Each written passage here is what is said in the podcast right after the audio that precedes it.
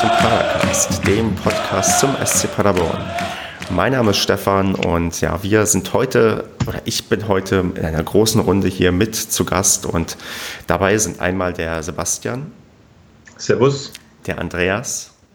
Hi. Und neu dabei der Marco. Hallihallo. Genau, Marco, da du neu mit dabei bist, hast du jetzt das, weiß nicht, das Vergnügen, dich mal vorzustellen. Wer bist du, was machst du und warum bist du hier mit dabei? Was prädestiniert dich dafür, über den SC Paderborn zu sprechen?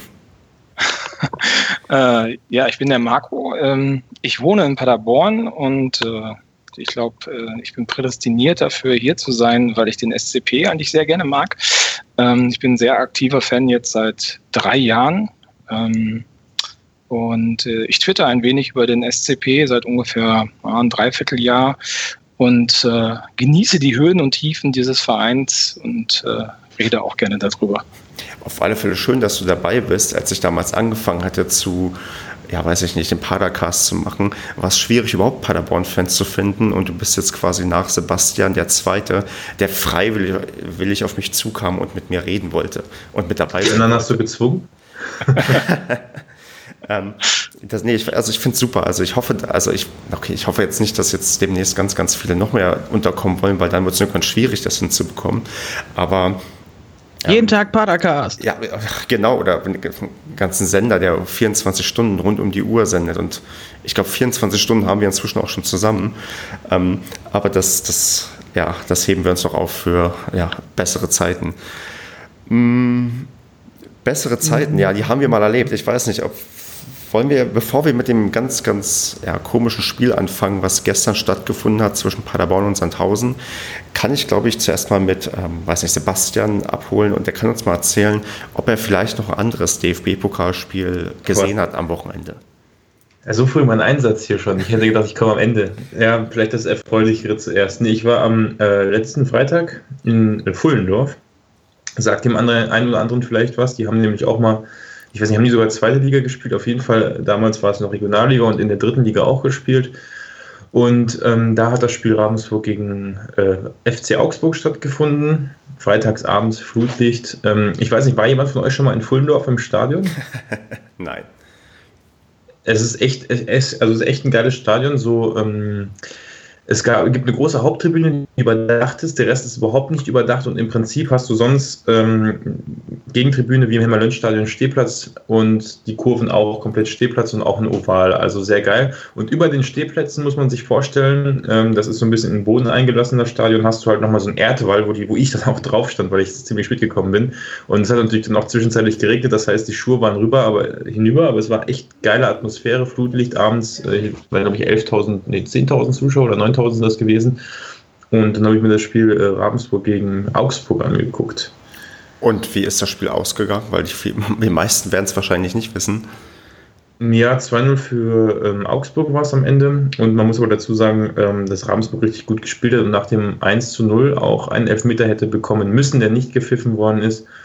Und ähm, genau, da gab es dann auch ein paar unschöne Bemerkungen von einigen Zuschauern, die dann, also was mir aufgefallen ist, ist, es gibt in Ramsburg tatsächlich eine Fanszene, das sind so, die Leute müssten so um die 20 rum sein, ein bisschen jünger, also eine sehr junge Fanszene.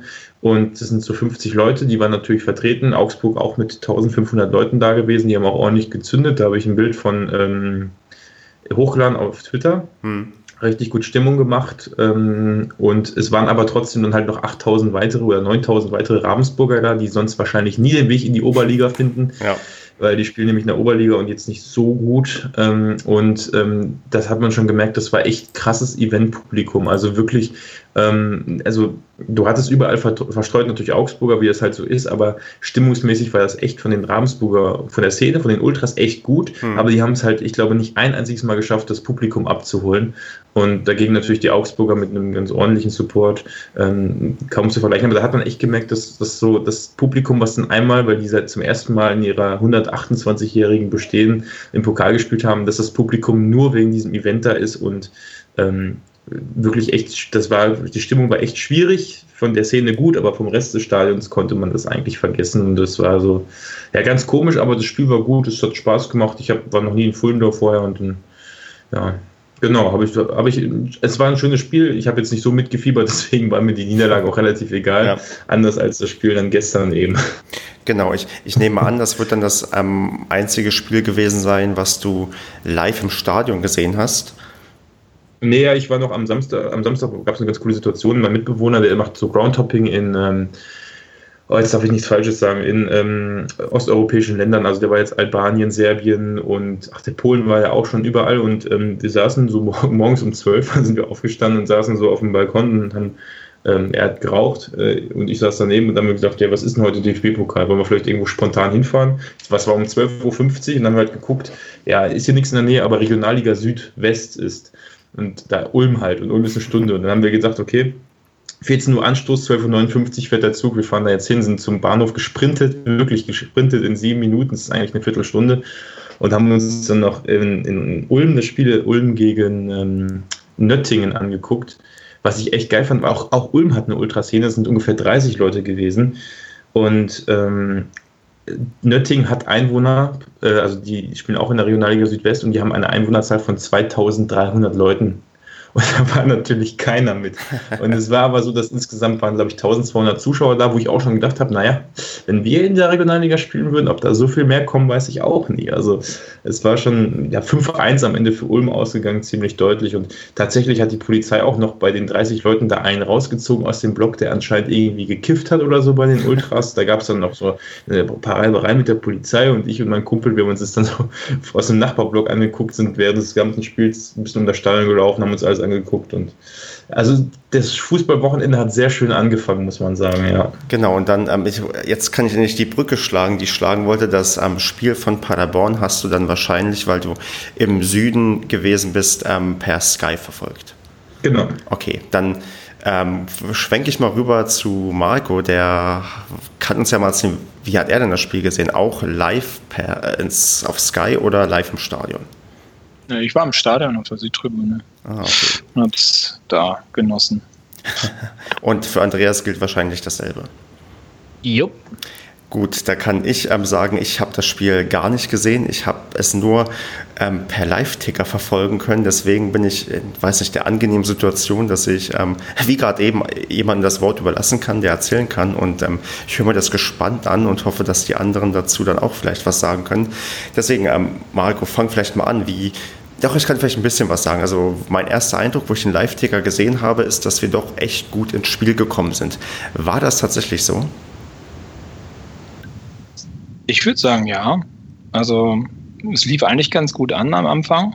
Ähm, bis zu der strittigen Situation. Äh, und danach ließ es so ein bisschen nach. Aber ich finde, Paderborn hat gut gekämpft und hat sich auch wieder zurück ins Spiel gekämpft und äh, war eigentlich über weiten Strecken auch die dominantere Mannschaft, definitiv. Okay, hatten wir denn am Andreas gleich zum Anfang auch irgendwelche hochkarätigen Torchancen, wo man sich gedacht hat, der muss doch eigentlich drin sein? Ich weiß gerade nicht, ob es in der ersten oder zweiten Halbzeit war, aber ähm, da war was Gefährliches dabei, aber halt von Anfang an nicht so viel. Man ist halt wieder sicher, aber wieder so ein bisschen behäbig ins Spiel gekommen. Es war unfassbar zweikampflastig. Das war da, keine Ahnung, das hat ja keine 35 Sekunden gedauert. Da lag der nächste auf dem Boden und war am Jaulen. Äh, gut, meistens waren es die Sandhäuser, obwohl die genauso gut auf die Knochen gegeben haben wie unsere. Hm. Ähm, ansonsten hatten wir das Spiel aber doch durchaus im Griff.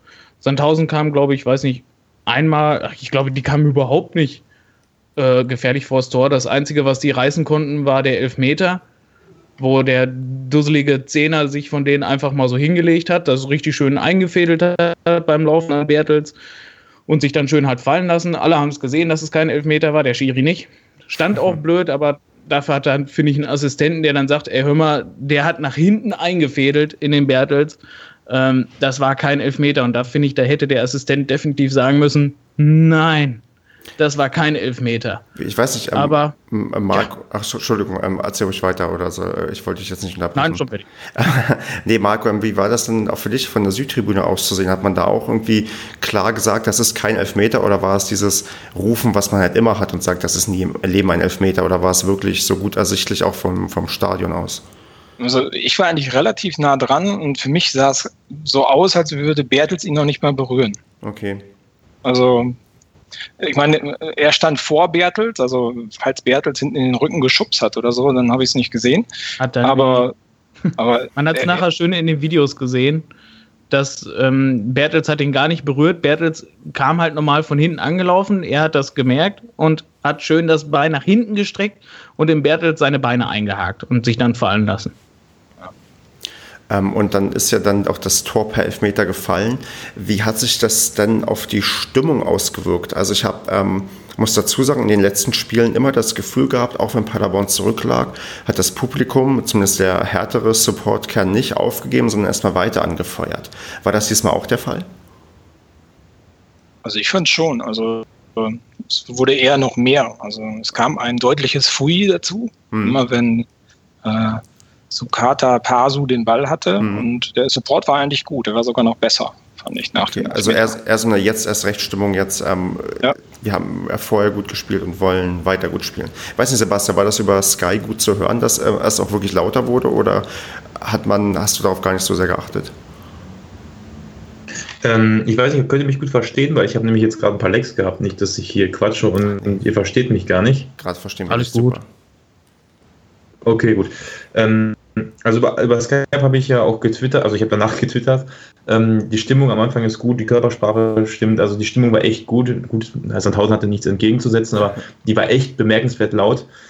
Ähm, ansonsten die Körpersprache, vor allem bis zu dem, bis zu dem 1 zu 0, hat richtig gut gestimmt, aber da ist es mir aufgefallen, also erstmal, wir hatten vorher noch eine Chance durch Michel, also eine ähnliche wie eigentlich beim 1-1 dann, die er dann noch relativ, ja, naja, kläglich nicht, aber er hat sich schon deutlich daneben gesetzt, im Endeffekt aus einer kurzen Distanz, halb links müsste es gewesen sein. Danach, ähm, nach, bis zu diesem Tor waren wir spielerisch ziemlich gut im Spiel und ich glaube, also ab dem Zeitpunkt, wo das Tor gefallen ist, das war schon kein Fußballspiel mehr. Also es war wirklich, ich, ich hab, es hat mich so angepisst, wie einfach nach jedem Angriff im Prinzip das Ganze mit einem Foul geendet ist und es ging auch dann immer so, dass der Schiedsrichter keine gelbe Karte gezeigt hat, was meiner Meinung nach ein großer Fehler war weil der eine hat gefault und hat er gesagt, aber vorher war das doch auch, äh, hat er das auch gemacht und er hat das doch auch gemacht, bis es dann irgendwann in die gelben Karten ging. Es wurde trotzdem nicht weniger und es war echt wirklich grausam anzugucken und ab dem Zeitpunkt, ab dem 1 zu 0 und deswegen glaube ich, hat uns das Tor auch das komplette Spiel kaputt gemacht, dieser Elfmeter-Pfiff, diese Fehlentscheidung. Nicht mal nur wegen dem Tor an sich, sondern vor allem wegen der Art und Weise, wie das Spiel weiterging weil danach einfach wirklich, also bis in die zweite Hälfte hinein, also bis zur Halbzeit eigentlich überhaupt kein, das war kein Fußballspiel mehr. Das konntest, also ich, ich weiß nicht, wie viele Fouls das waren, ich glaube, das waren fast 20 auf jeder Seite schon in der ersten Hälfte oder so. Ey, das war echt, das war nicht, das konntest du nicht angucken, echt nicht. Aber es, also es war nicht schlecht gespielt, Körpereinsatz, alles da. Wir waren vorher deutlich überlegen, aber das Fußballspiel hat einfach nicht mehr stattgefunden nach diesem Elfmeter-Pfiff. Das hört sich tatsächlich nach einer schrecklichen, ähm, weiß ich nicht, Halbzeit an. Ja, wie gesagt, die Einstellung hat ja gestimmt. Ich Ja. war wirklich positiv gestimmt und man muss klar sagen, auch aus meiner Sicht, das war mitnichten ein Elfmeter. Aber wo er gefallen ist, muss ich ehrlich gesagt haben, da saß schon, also aus der Sky-Kamera-Perspektive von, ihr wisst ja, wo die Kamera steht, da, da habe ich schon gedacht, okay, das pfeift da. Einfach vom Gefühl her, ich hatte schon das Gefühl, äh, das pfeift da jetzt. Ob es jetzt einer war, wusste ich zu dem Zeitpunkt nicht. Aber, Aber der ist einfach aber- so hingefallen, dass es einfach so aussah. Aber das Gefühl Ja. haben wir doch jetzt immer. Ich meine, das ist ja äh, so eine Sache in Paderborn. A, wir kriegen keine Elfmeter und B, wir kriegen ständig Elfmeter gegen uns. Ich weiß nicht, Marco, kannst du dich an unseren letzten Elfmeter erinnern, den wir verwandeln konnten und ähm, schießen konnten? Nee. Ich glaube, in der, in der letzten Saison hat man zu Hause gar keinen. Wir hatten, ich glaube, Und- der, also ich glaube, der letzte war echt in, ich weiß, genau, rat mal, ich glaube nämlich, ich weiß es. Wolfsburg, Ja. würde ich raten. Ja, also ich glaube, es war Wolfsburg in der ersten Liga. Stimmt, stimmt. Haben wir einen Elfmeter gekriegt? Ja, ja. Ja, zum Ausgleich dann. Stimmt, Mhm. stimmt, das ist 1-1 ausgegangen. Hat Der- Kruse so grandios gehalten. Da hat der Schiri auch ganz komisch gepfiffen. Das waren irgendwie zwei Elfmeter in dem ähm, Spiel, die keine waren und zwei hat er nicht gegeben, die eigentlich welche gewesen wären. Also, aber du musst überlegen, wir reden über unser Erstliga-Jahr. Wir sind jetzt in der dritten Liga und haben, haben seit, seit, seit Jahren keinen Elfmeter bekommen und äh, das kann doch nicht sein, oder? Ich meine, Also wir haben auf jeden Fall nicht viele bekommen. das liegt auch vielleicht daran, dass wir einfach nicht mehr im Strafraum auftauchen. Das kann natürlich auch ein Grund sein. Also es mu muss nicht am Schiedsrichter liegen, aber ähm, ja, es, es, ich weiß nicht, also wurde es denn, ich habe das Tor zum 1 zu 1 gesehen, das war ja irgendwie so ein langer Ball, der auf Michel kam und ich war sehr froh, dass Michel jetzt irgendwie auch sein erstes Tor für uns gemacht hat. Aber Andreas, schön. meinst du, dass, ähm, also hatten wir nur solche quasi langen, weiten Bälle oder gab es auch aus dem Spiel heraus was, was man sich als Chance erspielt hat? Nee. Nee. Das waren, nee, wenn man, nein, wenn man ehrlich ist, ähm, man hat versucht, zwischendurch mal schnell zu spielen. Es endete aber grundsätzlich, wenn es mal gefährlich wurde, kam es immer durch lange Bälle. Ähm, man hat zwischendurch versucht, klein-klein zu spielen, das aber dann viel zu langsam, ähm, so dass der Gegner immer schön gestaffelt war, gestand und dann, bevor man beim 16er war, hat man dann wieder zurückgespielt. Und ansonsten halt immer nur das Langhals, äh, Langholz nach vorne, was dann gefährlich wurde. Ist das eine legitime Taktik gegen einen Zweitligisten oder ähm, weiß ich nicht, also konnte man das nachvollziehen, dass man so gespielt hat? Naja, durch, durch die letzten Spiele der Saison, ja. das ist das einzige System, was gespielt wird, halt seit wir spielen. Ähm, also diese Saison. Nachvollziehbar finde ich nicht. Auch mit den Leuten, die wir im Kader haben, nicht. Aber ähm, ja, so lässt er spielen halt, ne? Hm. Und dann weiß ich nicht, dann ich, ich will eigentlich aufgrund des unangenehmen Ergebnisses jetzt auch gleich zur Schlussphase springen und die irgendwie hinter mich bringen. Kann ich noch was kurz zur Taktik sagen? Sofort, ja, mach.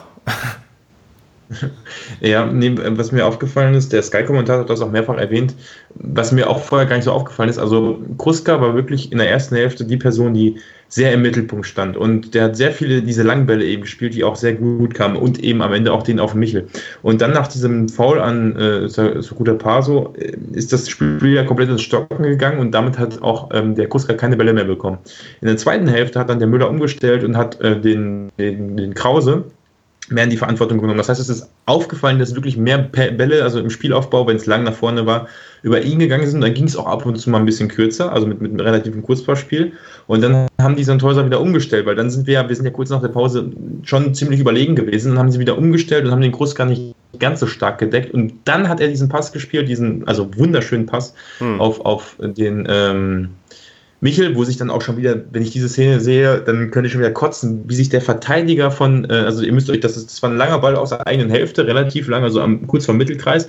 Und dann war es ja so, dass der Michel, der stand relativ weit in der gegnerischen Hälfte, hinter ihm stand dann der Sandhauser-Spieler, ich weiß nicht, welcher es war, der springt dem Kruska, äh, Quatsch, dem äh, Michel in den Rücken und lässt sich selber dann nach hinten fallen. Hm. Also das hätte auch der Schiedsrichter schon wieder abpfeifen können. Das hat mich so angepisst, wie die sich da wirklich die ganze Zeit so, also auf beiden Seiten auch, aber bei, also in der Szene war es extrem. Und da habe ich auch schon gedacht, pfeift er wieder weg. Nee, hat er nicht gemacht, hat der Schiedsrichter nämlich damals dann gut gesehen. Und dann hat Michel den natürlich eiskalt verwandelt. Das heißt erstmal zwei neue Spieler, die es getroffen haben und mit dieser Taktik, die meiner Meinung nach dann nach der Halbzeit gut umgestellt wurde, um Kruska wieder ins Spiel zu bringen, ähm, ist dieses 1-1 gefallen. Und das fand ich deswegen zur Taktik, also wenn man das so von, von oben betrachtet gesehen hat, hat das schon Sinn gemacht. Und gegen den Zweitligisten finde ich auch, ähm, wir standen immer sehr tief und mussten deswegen lange Wege nach vorne gehen, was übelst die Kraft gekostet hat. Vielleicht auch als Erklärung schon für das komische Verhalten in der Schlussphase. Ähm, aber so standen wir halt hinten komplett sicher und hatten vorne eben die Chancen. Also ich, ich vielleicht, das war die Taktik hat nicht zum Sieg gereicht, aber ähm, falsch fand ich sie jetzt nicht.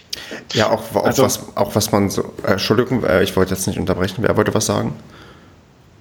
Ich wollte was sagen. Ja. Also nochmal zu dem Tiefstehen. Also man hatte das Gefühl, wir spielen mit drei Sechsern, fand ich. Also der Kruska war ja. auch sehr, sehr, sehr defensiv. Ne? Also, ja, die, die stehen ja auch offiziell als drei Sechser da quasi so drin. Also da ist ja keiner von Offensivspieler. Ja, ja wobei der Kruska soll ja das Spiel machen. Ne? Also das, ähm, das macht er aber sehr defensiv, finde ich. Und da bleiben ja fast nur noch lange Bälle nach vorne, weil das Umschaltspiel ja. dauert ja immer ewig. Also das ist. Ja, und ich nochmal was, was du vorhin gesagt hast, Andreas, ähm, zu den langen Bällen. Ähm, ich finde, also sie versuchen ja auch Kurzpass nach vorne zu spielen, aber da merkt man ganz klar, dass die Abstimmung teilweise noch nicht stimmt. Ich finde, das ist in den letzten Spielen besser geworden. Gerade zwischen äh, Van der Bietzen und Michel ist es besser geworden eine Schwachstelle war echt Vucinovic, meiner Meinung nach. Also, das ist. Äh, ja, der, der, der, ist mir auch nicht groß aufgefallen in dem Spiel, muss ich tatsächlich sagen. Der ist letztes Mal, als er gespielt hat, ich, ist er mir deutlich mehr aufgefallen, weil auch wahnsinnig viel gelaufen ist und so. Aber jetzt gerade, wo du es sagst, ähm, kann ich mich nicht wirklich daran erinnern, dass, dass der irgendwie groß durch irgendwas aufgefallen ist. Also außer durch, naja, gefühlte Abwesenheit dann. Wurde er ja, also, für Zulinski dann gewechselt? Oder ich habe den Wechsel nicht mehr ganz im Kopf. War das nicht der Wechsel dann für Zulinski? Das war ja ganz spät erst, oder? Nee, nee, nee da glaub, kam ja Herz, Herzenbruch kam Herzenbruch, für genau. Die, ah, ja. die, die, die, die, über Wechsel müssen wir gleich eh noch reden, weil das ähm, ist, glaube ich, glaub ich, ein ganz, ganz großes Thema gleich. Ähm, aber äh, ähm, das ist Das, ich ich habe ja. jetzt den Faden verloren. Was wollte ich eigentlich gerade sagen? Aber äh, ah, helft mir mal. Ich glaube, der Marco noch also was sagen, du, oder? Genau, der Marco war noch Du wolltest jetzt nicht über die zu reden, über was, sondern über was anderes. Ich, ich, genau, also ich, ich, weiß nicht, also war es erstmal wieder so, nachdem Vucinovic zumindest ausgewechselt wurde, hatte das wieder so einen ähnlichen Effekt wie beim letzten Spiel, wo er ausgewechselt wurde und man sich plötzlich irgendwie mehr zurückgezogen hat? Oder hat man ab der 77. Minute immer noch irgendwie probiert, nach vorne zu spielen oder was nach wie vor so? Nein. Okay, nein, also was genau Komplett schlimm, defensiv. Wieder genau, also war es genauso schlimm wie beim letzten Mal oder? Also, also gefühlt, äh, gefühlt fand ich es definitiv schlimmer, weil es war deutlich abzusehen, dass wir die dominante und viel stärkere, auch spielstärkere äh, Mannschaft sind. Und da so ab der 60. Minute, da lag richtig ein Tor für uns in der Luft. Da hätte ein offensiver Wechsel kommen müssen, zwingend. Das werfe ich Müller ganz klar vor, dass er das nicht gemacht hat, weil da hat jeder im Stadion auch so gespürt, so, boah, hör mal, das Teil, das müssen wir heute holen. Das lag 1-1 äh, Sandhausen, die wurden unter Druck gesetzt, die hatten überhaupt gar nichts mehr zu melden. Die haben quasi nur noch darauf gewartet, dass wir den richtig einen einschenken. Und dann ging halt unseren so langsam ein bisschen die Puste aus und dann hätte der offensive Wechsel kommen müssen. Aber die Zeit hat er wieder komplett verstreichen lassen bis die komplette Luft raus war. Und dann hat er wieder diesen so einen uns miserablen Wechsel gemacht hat den Vucinovic rausgenommen, hat Herzenbruch, den Linksverteidiger, dafür reingebracht, Bertels einen nach vorne gezogen, dass sich die ganze Reihe nochmal nach rechts verschiebt, die davor war, und somit das ganze System, diesen ganzen Flow auseinandergerissen, der sich entwickelt hat im Spiel. Und ab da ging halt auch gar nichts mehr. Dann wollte man das 1 zu 1 verteidigen. Warum auch immer, man hatte den Gegner vollkommen im Griff und hätte das Spiel in der regulären Spielzeit gewinnen müssen, trotz des fehlentschiedenen Elfmeters. Und ähm, da wollte er sich dann einfach hinten reinstellen und hat nichts mehr gemacht. Und dann zu den anderen Wechseln kommen wir dann ja noch gleich. Aber das wollte er doch vielleicht gar nicht. Checken die Spieler das vielleicht nicht? Oder hat er denen das nicht gesagt, wenn er wechselt, dass das nicht heißt, dass man sich zurückzieht, sondern dass er vielleicht einfach nur jemanden rausnimmt, weil er kaputt ist? Ich meine, das kann doch nicht sein, dass irgendwie ein Spieler gewechselt wird und plötzlich die Angst bekommen, ähm, so weiter zu spielen wie bisher. Also weiß nicht, Sebastian. Ja, so war es aber und so war es auch wiederholt. Es ist ja nicht das erste Mal, dass er so einen Wechsel genau so gebracht hat. Und dass genau das passiert, was passiert ist. Was geht denn in, in den Spielern, was geht denn ähm, bei, mit dem Trainer vor, wenn das immer so abläuft? Das ist doch. Ah, ich verstehe es nicht. Ich weiß, also meines Erachtens hat er sich dann ganz klar entschieden, alles klar, wir haben jetzt irgendwie, äh, schieß mich tot, 77. Minute oder was äh, ich wechsle jetzt defensiv, ich wechsle danach auch nicht mehr, ich halte jetzt das 1-1 einfach ein bisschen eine Verlängerung. Keine Ahnung, wir dominieren ja, deswegen, das können wir ja auch noch mal eine halbe Stunde länger. So, so kam es mir vor, ganz ehrlich. Ich weiß nicht, hat man irgendwie in den, Sebastian, in den Fernsehbildern gesehen, wie ähm, Müller sich an der ja. Seitenlinie verhalten hat? Hat er sich aufgeregt über die Paderborner oder? Also aufgeregt hat er sich das ganze Spiel über den Schiedsrichter zurecht. Also der ist wirklich sehr aktiv gewesen. Ja.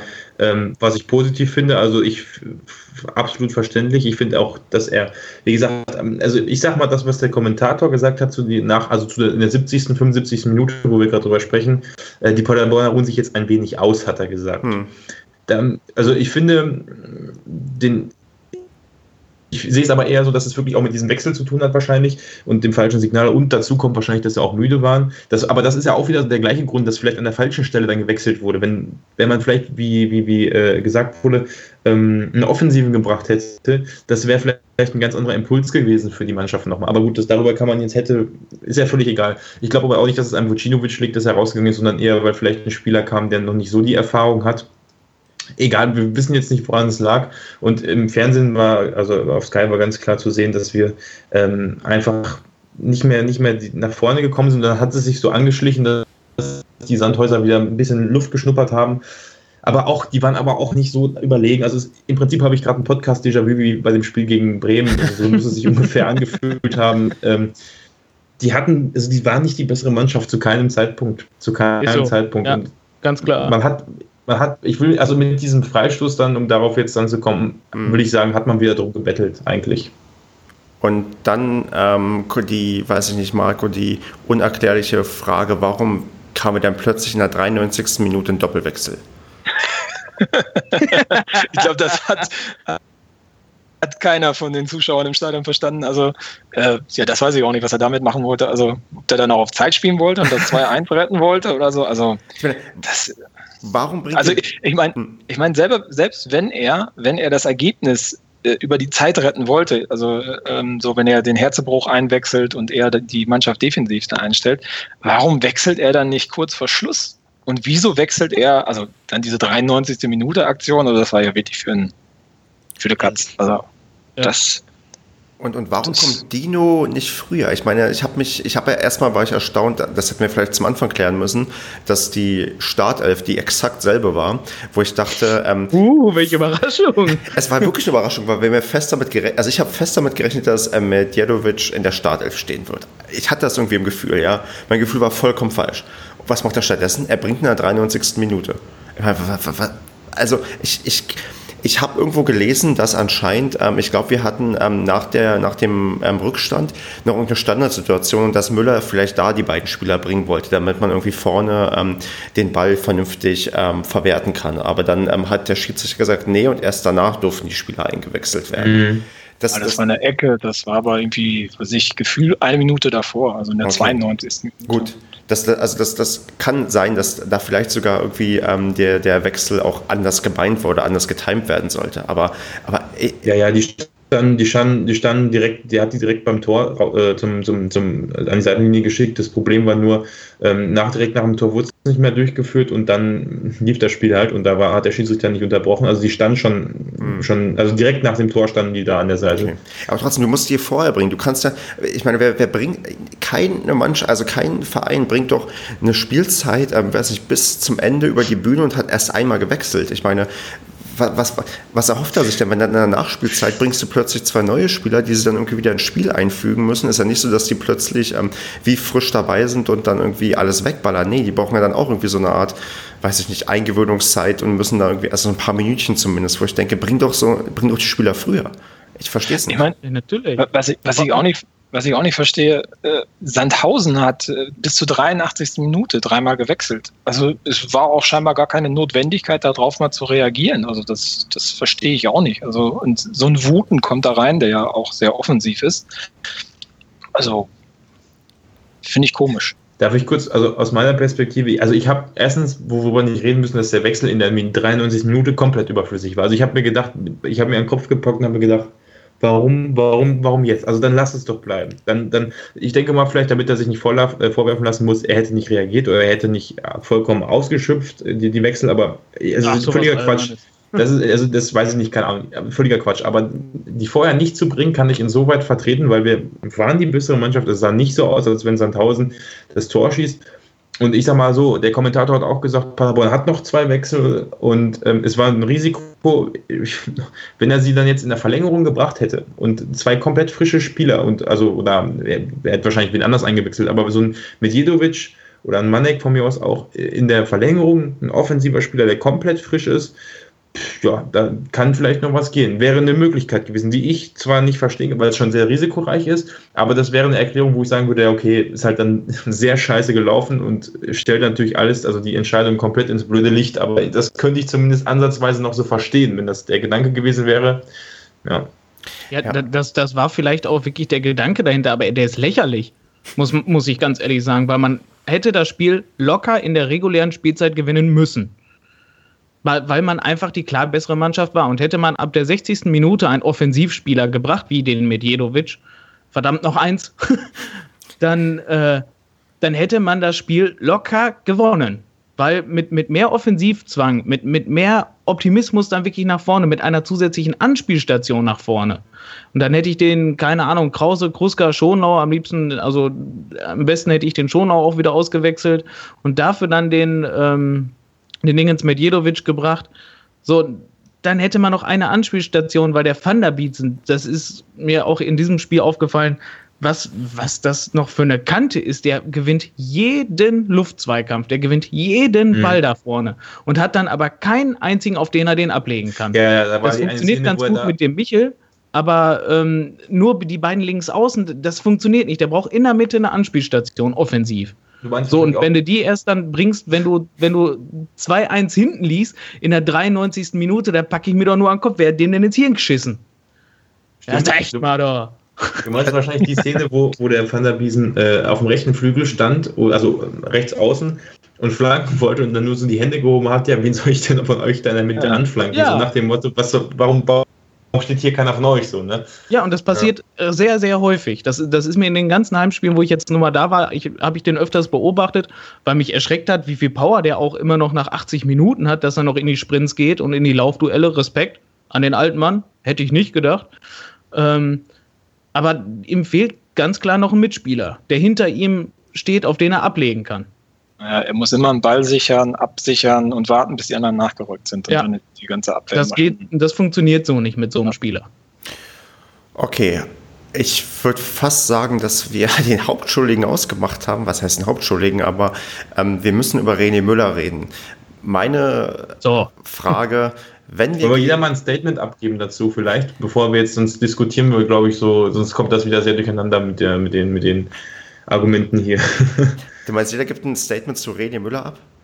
Ja, genau, und dann können wir ja gucken, wo wir dann am Ende wirklich sagen, da müssen wir mal genauer drüber reden, sonst wird es hier echt schwierig.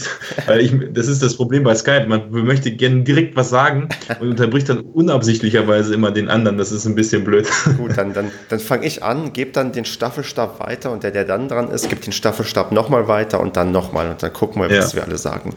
Ich sage, wenn wir gegen Wiesbaden verlieren, dann muss er fliegen. Denn er ist nicht erst seit Anfang der Saison da, er ist schon seit letzter Saison da. Er hat ganz früh mit der Vorbereitung angefangen. Und wenn du als Absteiger aus der dritten, aus der zweiten Liga nach fünf Spieltagen drei Punkte hast, dann ist das einfach nicht genug.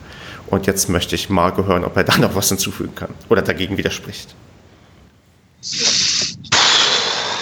Boah, ich bin da sehr zwiegespalten, muss ich ganz ehrlich sagen, weil ich meine, es ist eine komplett neue Mannschaft. Die Anzahl der Abgänge und der, der, der Zugänge ähm, ist schon ziemlich signifikant. Ich finde, ich finde, also was man ihm zugutehalten muss, definitiv, ich finde, er hat gut eingekauft, er hat eine gute Mannschaft zusammengestellt. Also die Einzelspieler sind, sind sehr, sehr gut. Äh, es fehlt mir so ein bisschen das System, gerade nach vorne hin.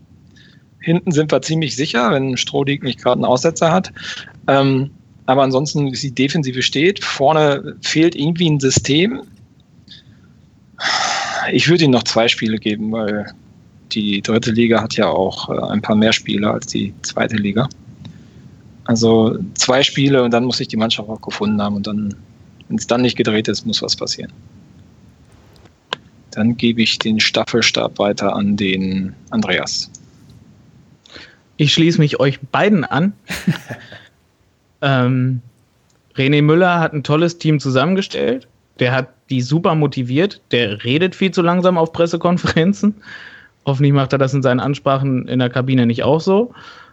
Ähm, allerdings hat der unfassbare Defizite in der Taktik. Die Aufstellung, halt, was ich einen Hohn finde, ist vor der Saison zu sagen, ich will keine Startelf, ich will keine Stammelf haben, das soll immer wechseln und hat seit dem letzten Vorbereitungsspiel halt nur einmal zwangsläufig verletzungsbedingt wechseln müssen, jetzt in fünf oder mit dem Testspiel sechs Spielen.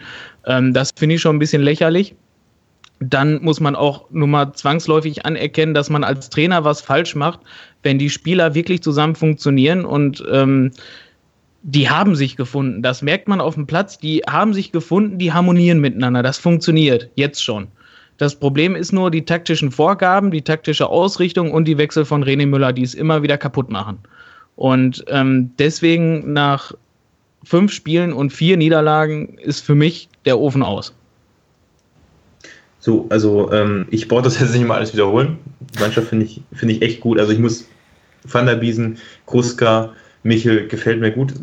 Es fehlt noch ein offensiver Spieler, aber dazu kommen wir wahrscheinlich gleich noch zu den Transfers, die vielleicht noch anstehen oder auch nicht. Hm. Ähm, zum Trainer. Ähm, ich, ich, also ich, ich sehe das jetzt, ich bringe jetzt nur noch Gegenargumente, weil ich stimme euch komplett zu. Ich würde vielleicht sagen, gebe ihm noch äh, zwei bis drei Spiele, weil das ist nämlich genau der Punkt. Wenn wir jetzt wieder den, das ist im Prinzip wie mit dem Gellhaus, sehe ich das so. Also vielleicht nicht ganz so, weil er halt ein bisschen nicht, nicht ganz so lange Vorlaufzeit hatte, aber ähm, wenn wir jetzt den Fehler machen und jetzt den Trainer entlassen, erstens die Frage, wen holen wir dann?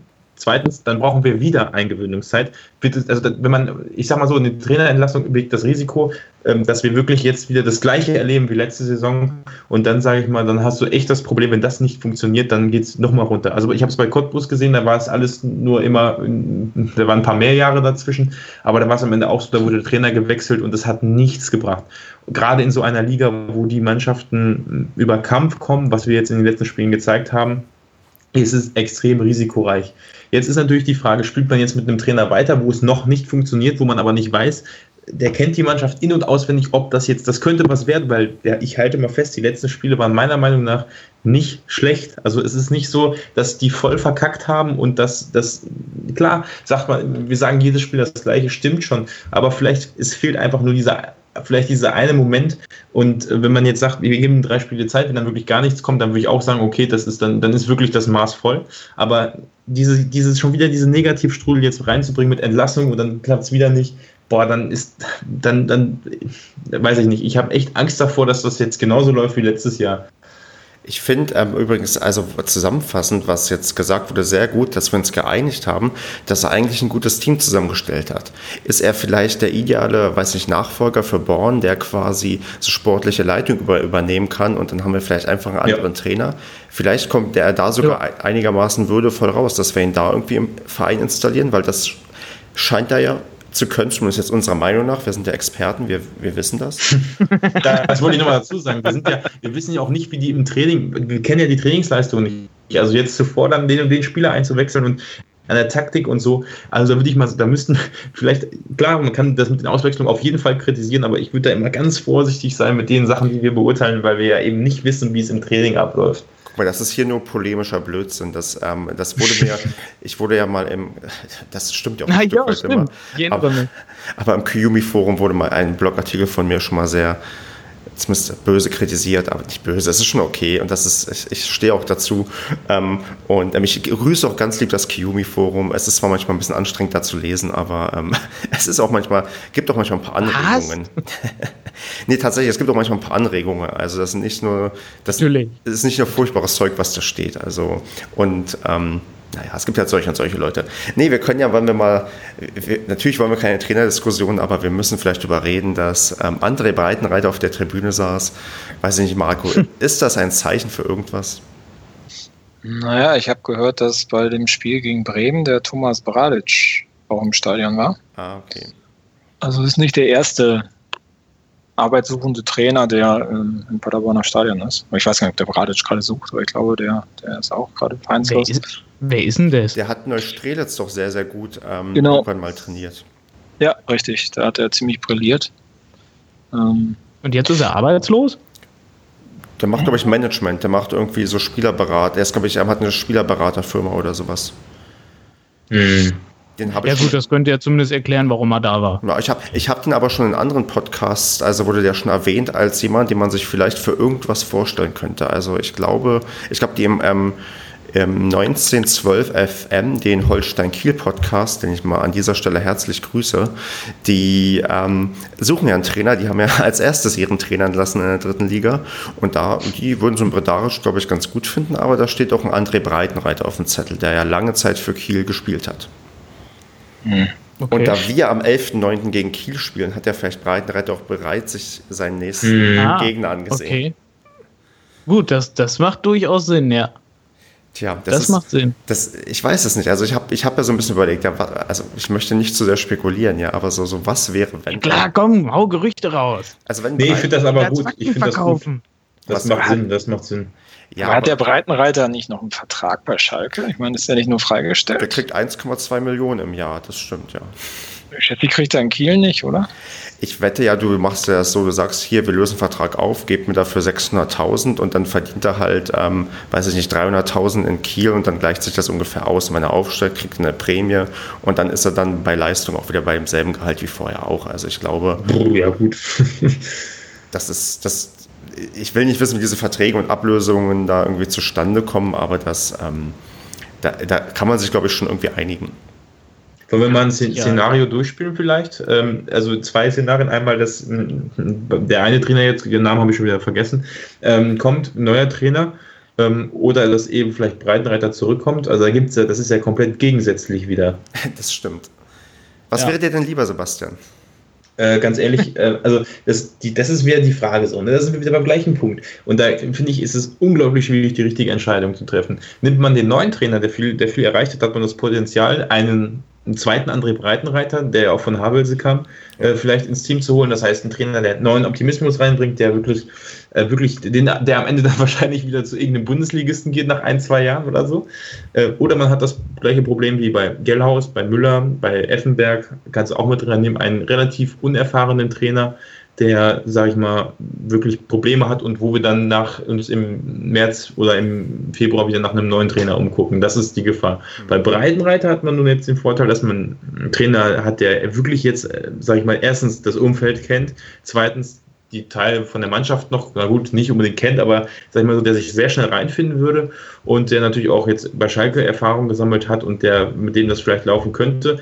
Aber dann bringe ich wieder mal Namen ins Spiel, die zwar nicht mit dem Trainer zu tun haben, aber ähm, mit Spielern, was ist mit Proschwitz, was ist mit allen anderen Spielern, die irgendwann mal zurückgekommen sind, das hat auf der Spielerseite schon nicht wirklich funktioniert und ob das dann auf der Trainerposition funktioniert, wir hatten ja auch Pavel Dotschew schon. Genau, mal, ich wollte gerade sagen, äh, es gibt da ein ja. gutes Gegenbeispiel, Pavel Dotschew, den hat man sich wiedergeholt und der hat das ja, es war zwar irgendwie ja, ich, ich weiß gar nicht, das war nicht ein ganz optimales Ende, aber er hat uns ja zumindest ganz lange oben in der dritten Liga gehalten und musste dann auf der letzten Strecke noch gehen.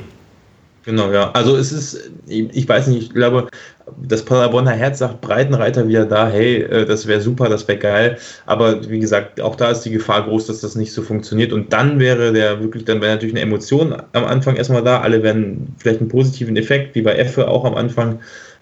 Weiß ich nicht. Ich, ich fände es geil, wenn er kommen würde. Ich halte es aber echt für sehr unwahrscheinlich, sondern ich halte eher die Theorie mit, mit, mit Kiel dafür wahrscheinlicher. Ja. Und er macht sich auch so ein bisschen sein, weiß nicht, Denkmal kaputt. Also wenn er dann hier scheitert, dann ist halt so, so kann er halt sagen, hier, ich bin derjenige, der Paderborn in die erste Liga gebracht hat. Wenn er dann hierher kommt und dann, dann, weiß nicht, scheitert er, dann ist er irgendwie auch. Glaubt ihr wirklich, dass er zum Drittligisten geht? Ich meine, nee, ja. Hm. Das, das Problem ist, er muss im Fokus bleiben. Der war jetzt bei Schalke ziemlich unauffällig das Jahr Jetzt ist er halt weg, keiner wollte ihn haben, weder in der ersten noch in der zweiten Liga. Die sind im Moment alle besetzt. Gut noch, aber. Noch aber geht er zu Paderborn zurück, sagen alle, er kann nur Paderborn. Ne? Ja, mein Gott, wenn, wenn es mit uns dann klappt, ist mir das doch scheißegal. Ja, stimmt. Ich meine, Peter Neururer ist ständig beim VfL Bochum und der wurde trotzdem woanders genommen, also. Ja, mein Gott, nein, also meine Meinung zu Breitenreiter ist, mir geht es wahrscheinlich so wie den meisten Fans mittlerweile ich will einfach nur noch erfolgreichen Fußball sehen. Wir haben eine Mannschaft, mit der das geht. Wir haben eine Mannschaft, die zusammen funktioniert. Ich will jetzt einfach einen Trainer dazu haben, der es hinkriegt. Punkt. Ist mir egal, wer es ist. Unterschreibe ich. Ist das nicht immer so? Ist das nicht immer so grundsätzlich?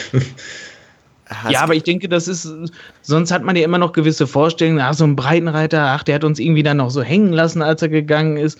Auch in der Rückrunde in der ersten Liga, der Abstieg war auch absolut nee. vermeidbar, das kreide ich ihm ja. natürlich auch ein bisschen an. Ach, dann halt, wie er uns lange hingehalten hat, aber hm, keine ich Ahnung. Ich weiß nicht. Ich, hab, ich halte den immer noch Sachen, für den, das ist, ich weiß nicht, da konnte er, also ja klar, Abstieg aus der ersten Liga, aber darüber jetzt nachzudenken, ist so fern vom Schuss irgendwie. Ich weiß ja. nicht, das sind alles Pimpalitzchen im Gegensatz zu dem, was wir dann wirklich in dem Jahr danach erlebt haben. Also da hat er sich mal meiner Meinung nach wirklich nicht viel zu Schulden kommen lassen. Also ja. Doch, wie er abgegangen ist, wie er, wie er ganz lange gewartet hat, sich nicht um den Kader gekümmert hat. Das war doch ein und uns na, quasi nach Saison oder kurz vor Saisonstart dann hat sitzen lassen. Nee, das find, fand ich nicht die feine Das, das haben aber andere schlimmer gemacht. Da ist doch hier ähm, Luhukai, der ist, glaube ich, im August oder so erst gegangen. Der ist ähm, äh, das ist, ich glaube, Breitenreiter und das war jetzt ein offenes Geheimnis. Irgendwie wussten ja alle, er wartet auf den Anruf des Erstligisten und der ist dann auch gekommen und da ist ja nicht so, ich glaube nicht, dass sich der Verein darauf nicht eingestellt hat. Die wussten ganz genau, was passieren wird. Und, ähm, ja, aber da, da finde ich, hätte man als Verein ihm ein Ultimatum stellen müssen. Siehst du, der Verein. Also da, da, das stimmt, da, da gebe ich auch in Summe wirklich weniger Breitenreiter die Schuld als dem Verein. Ja. Weil da hätte der Verein sagen müssen, hör mal, äh, bis, bis dann und dann hast du dich entschieden, entweder bist du Paderborner oder nicht. Ja. Aber gut, wir müssen auch, glaube ich, gar nicht mehr drüber reden. Wir müssen eigentlich nur drüber reden, was passiert, wenn er kommt und hat vielleicht, also für den, weiß nicht, vielleicht, ich würde sagen, Worst Case, wenn ähm, wir gegen Wiesbaden verlieren und Müller ähm, fliegen sollte, wird ähm, René Müller denn ähm, in dieser Woche noch Spieler holen, Marco? Was meinst du? Kriegen wir die zwei Spieler, die irgendwie, mit denen wir Gespräche geführt haben, oder ähm, wird es jetzt einer weniger, weil wir gegen Sandhausen nicht weitergekommen sind? Also ich glaube, dass, dass es dem Kader gut tun würde, wenn man da noch ähm, zumindest einen, einen holen würde. Ich glaube, finanziell ist das ganz schön auf Kante genäht dieses Jahr. Ähm, deswegen auch ein Trainerwechsel wird ja Geld kosten. Also wenn der sich anbahnt. Außer er geht in, bleibt im Verein in die sportliche Leitung, so dann wird es sich noch irgendwo, ne? Ja gut, dann hast du ein doppeltes Gehalt, ne? Also dann hast du zwar Mehrwert, aber auch das sind ja Kosten.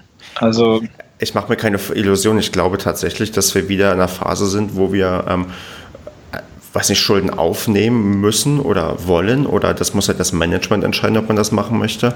Aber ich glaube nicht dieses, ähm, dieses, ähm, diese starre Regel, wir, wir wollen nie wieder Schulden machen. Vielleicht ähm, funktioniert die dritte Liga einfach so nicht. Das ist, ähm, und ich würde mich auch nicht wundern, wenn wir bei der nächsten Mitgliederversammlung erfahren, dass wir Schulden machen mussten, weil wir sowieso noch etliche Trainer in der zweiten Liga verschlissen haben und ähm, die Sponsoren vielleicht nicht so ähm, gekommen sind, wie man sich das vorgestellt hat. Also ich, ich glaube, dass wir, ich glaube nicht, dass wir Problem, aktuell Probleme haben und an einer, weiß nicht, wie andere Vereine plötzlich insolvent werden. Aber ich glaube auch. Zinsen sind ja niedrig. Richtig, genau, von daher ist alles kein Problem. Aber bei den Zuschauerzahlen ist das ja auch kein Thema. Ja, das, das kompensieren wir locker. Das können wir uns richtig leisten. Richtig, richtig auf Kante leben. Also, das, ich, ich glaube halt, äh, wir werden sowieso Schulden gemacht haben. Das ist dann auch, finde ich, vertretbar. Wirtschaft funktioniert irgendwie so. Und ähm, und dann, ob nun, weiß nicht, ob du dann nun einen Menschen mehr auf der Gehaltsliste hast, klar, das, das schmerzt irgendwie, aber den, du wirst ja vielleicht auch ein paar wieder in der Winterpause los, wenn du, wenn du dich bemühst.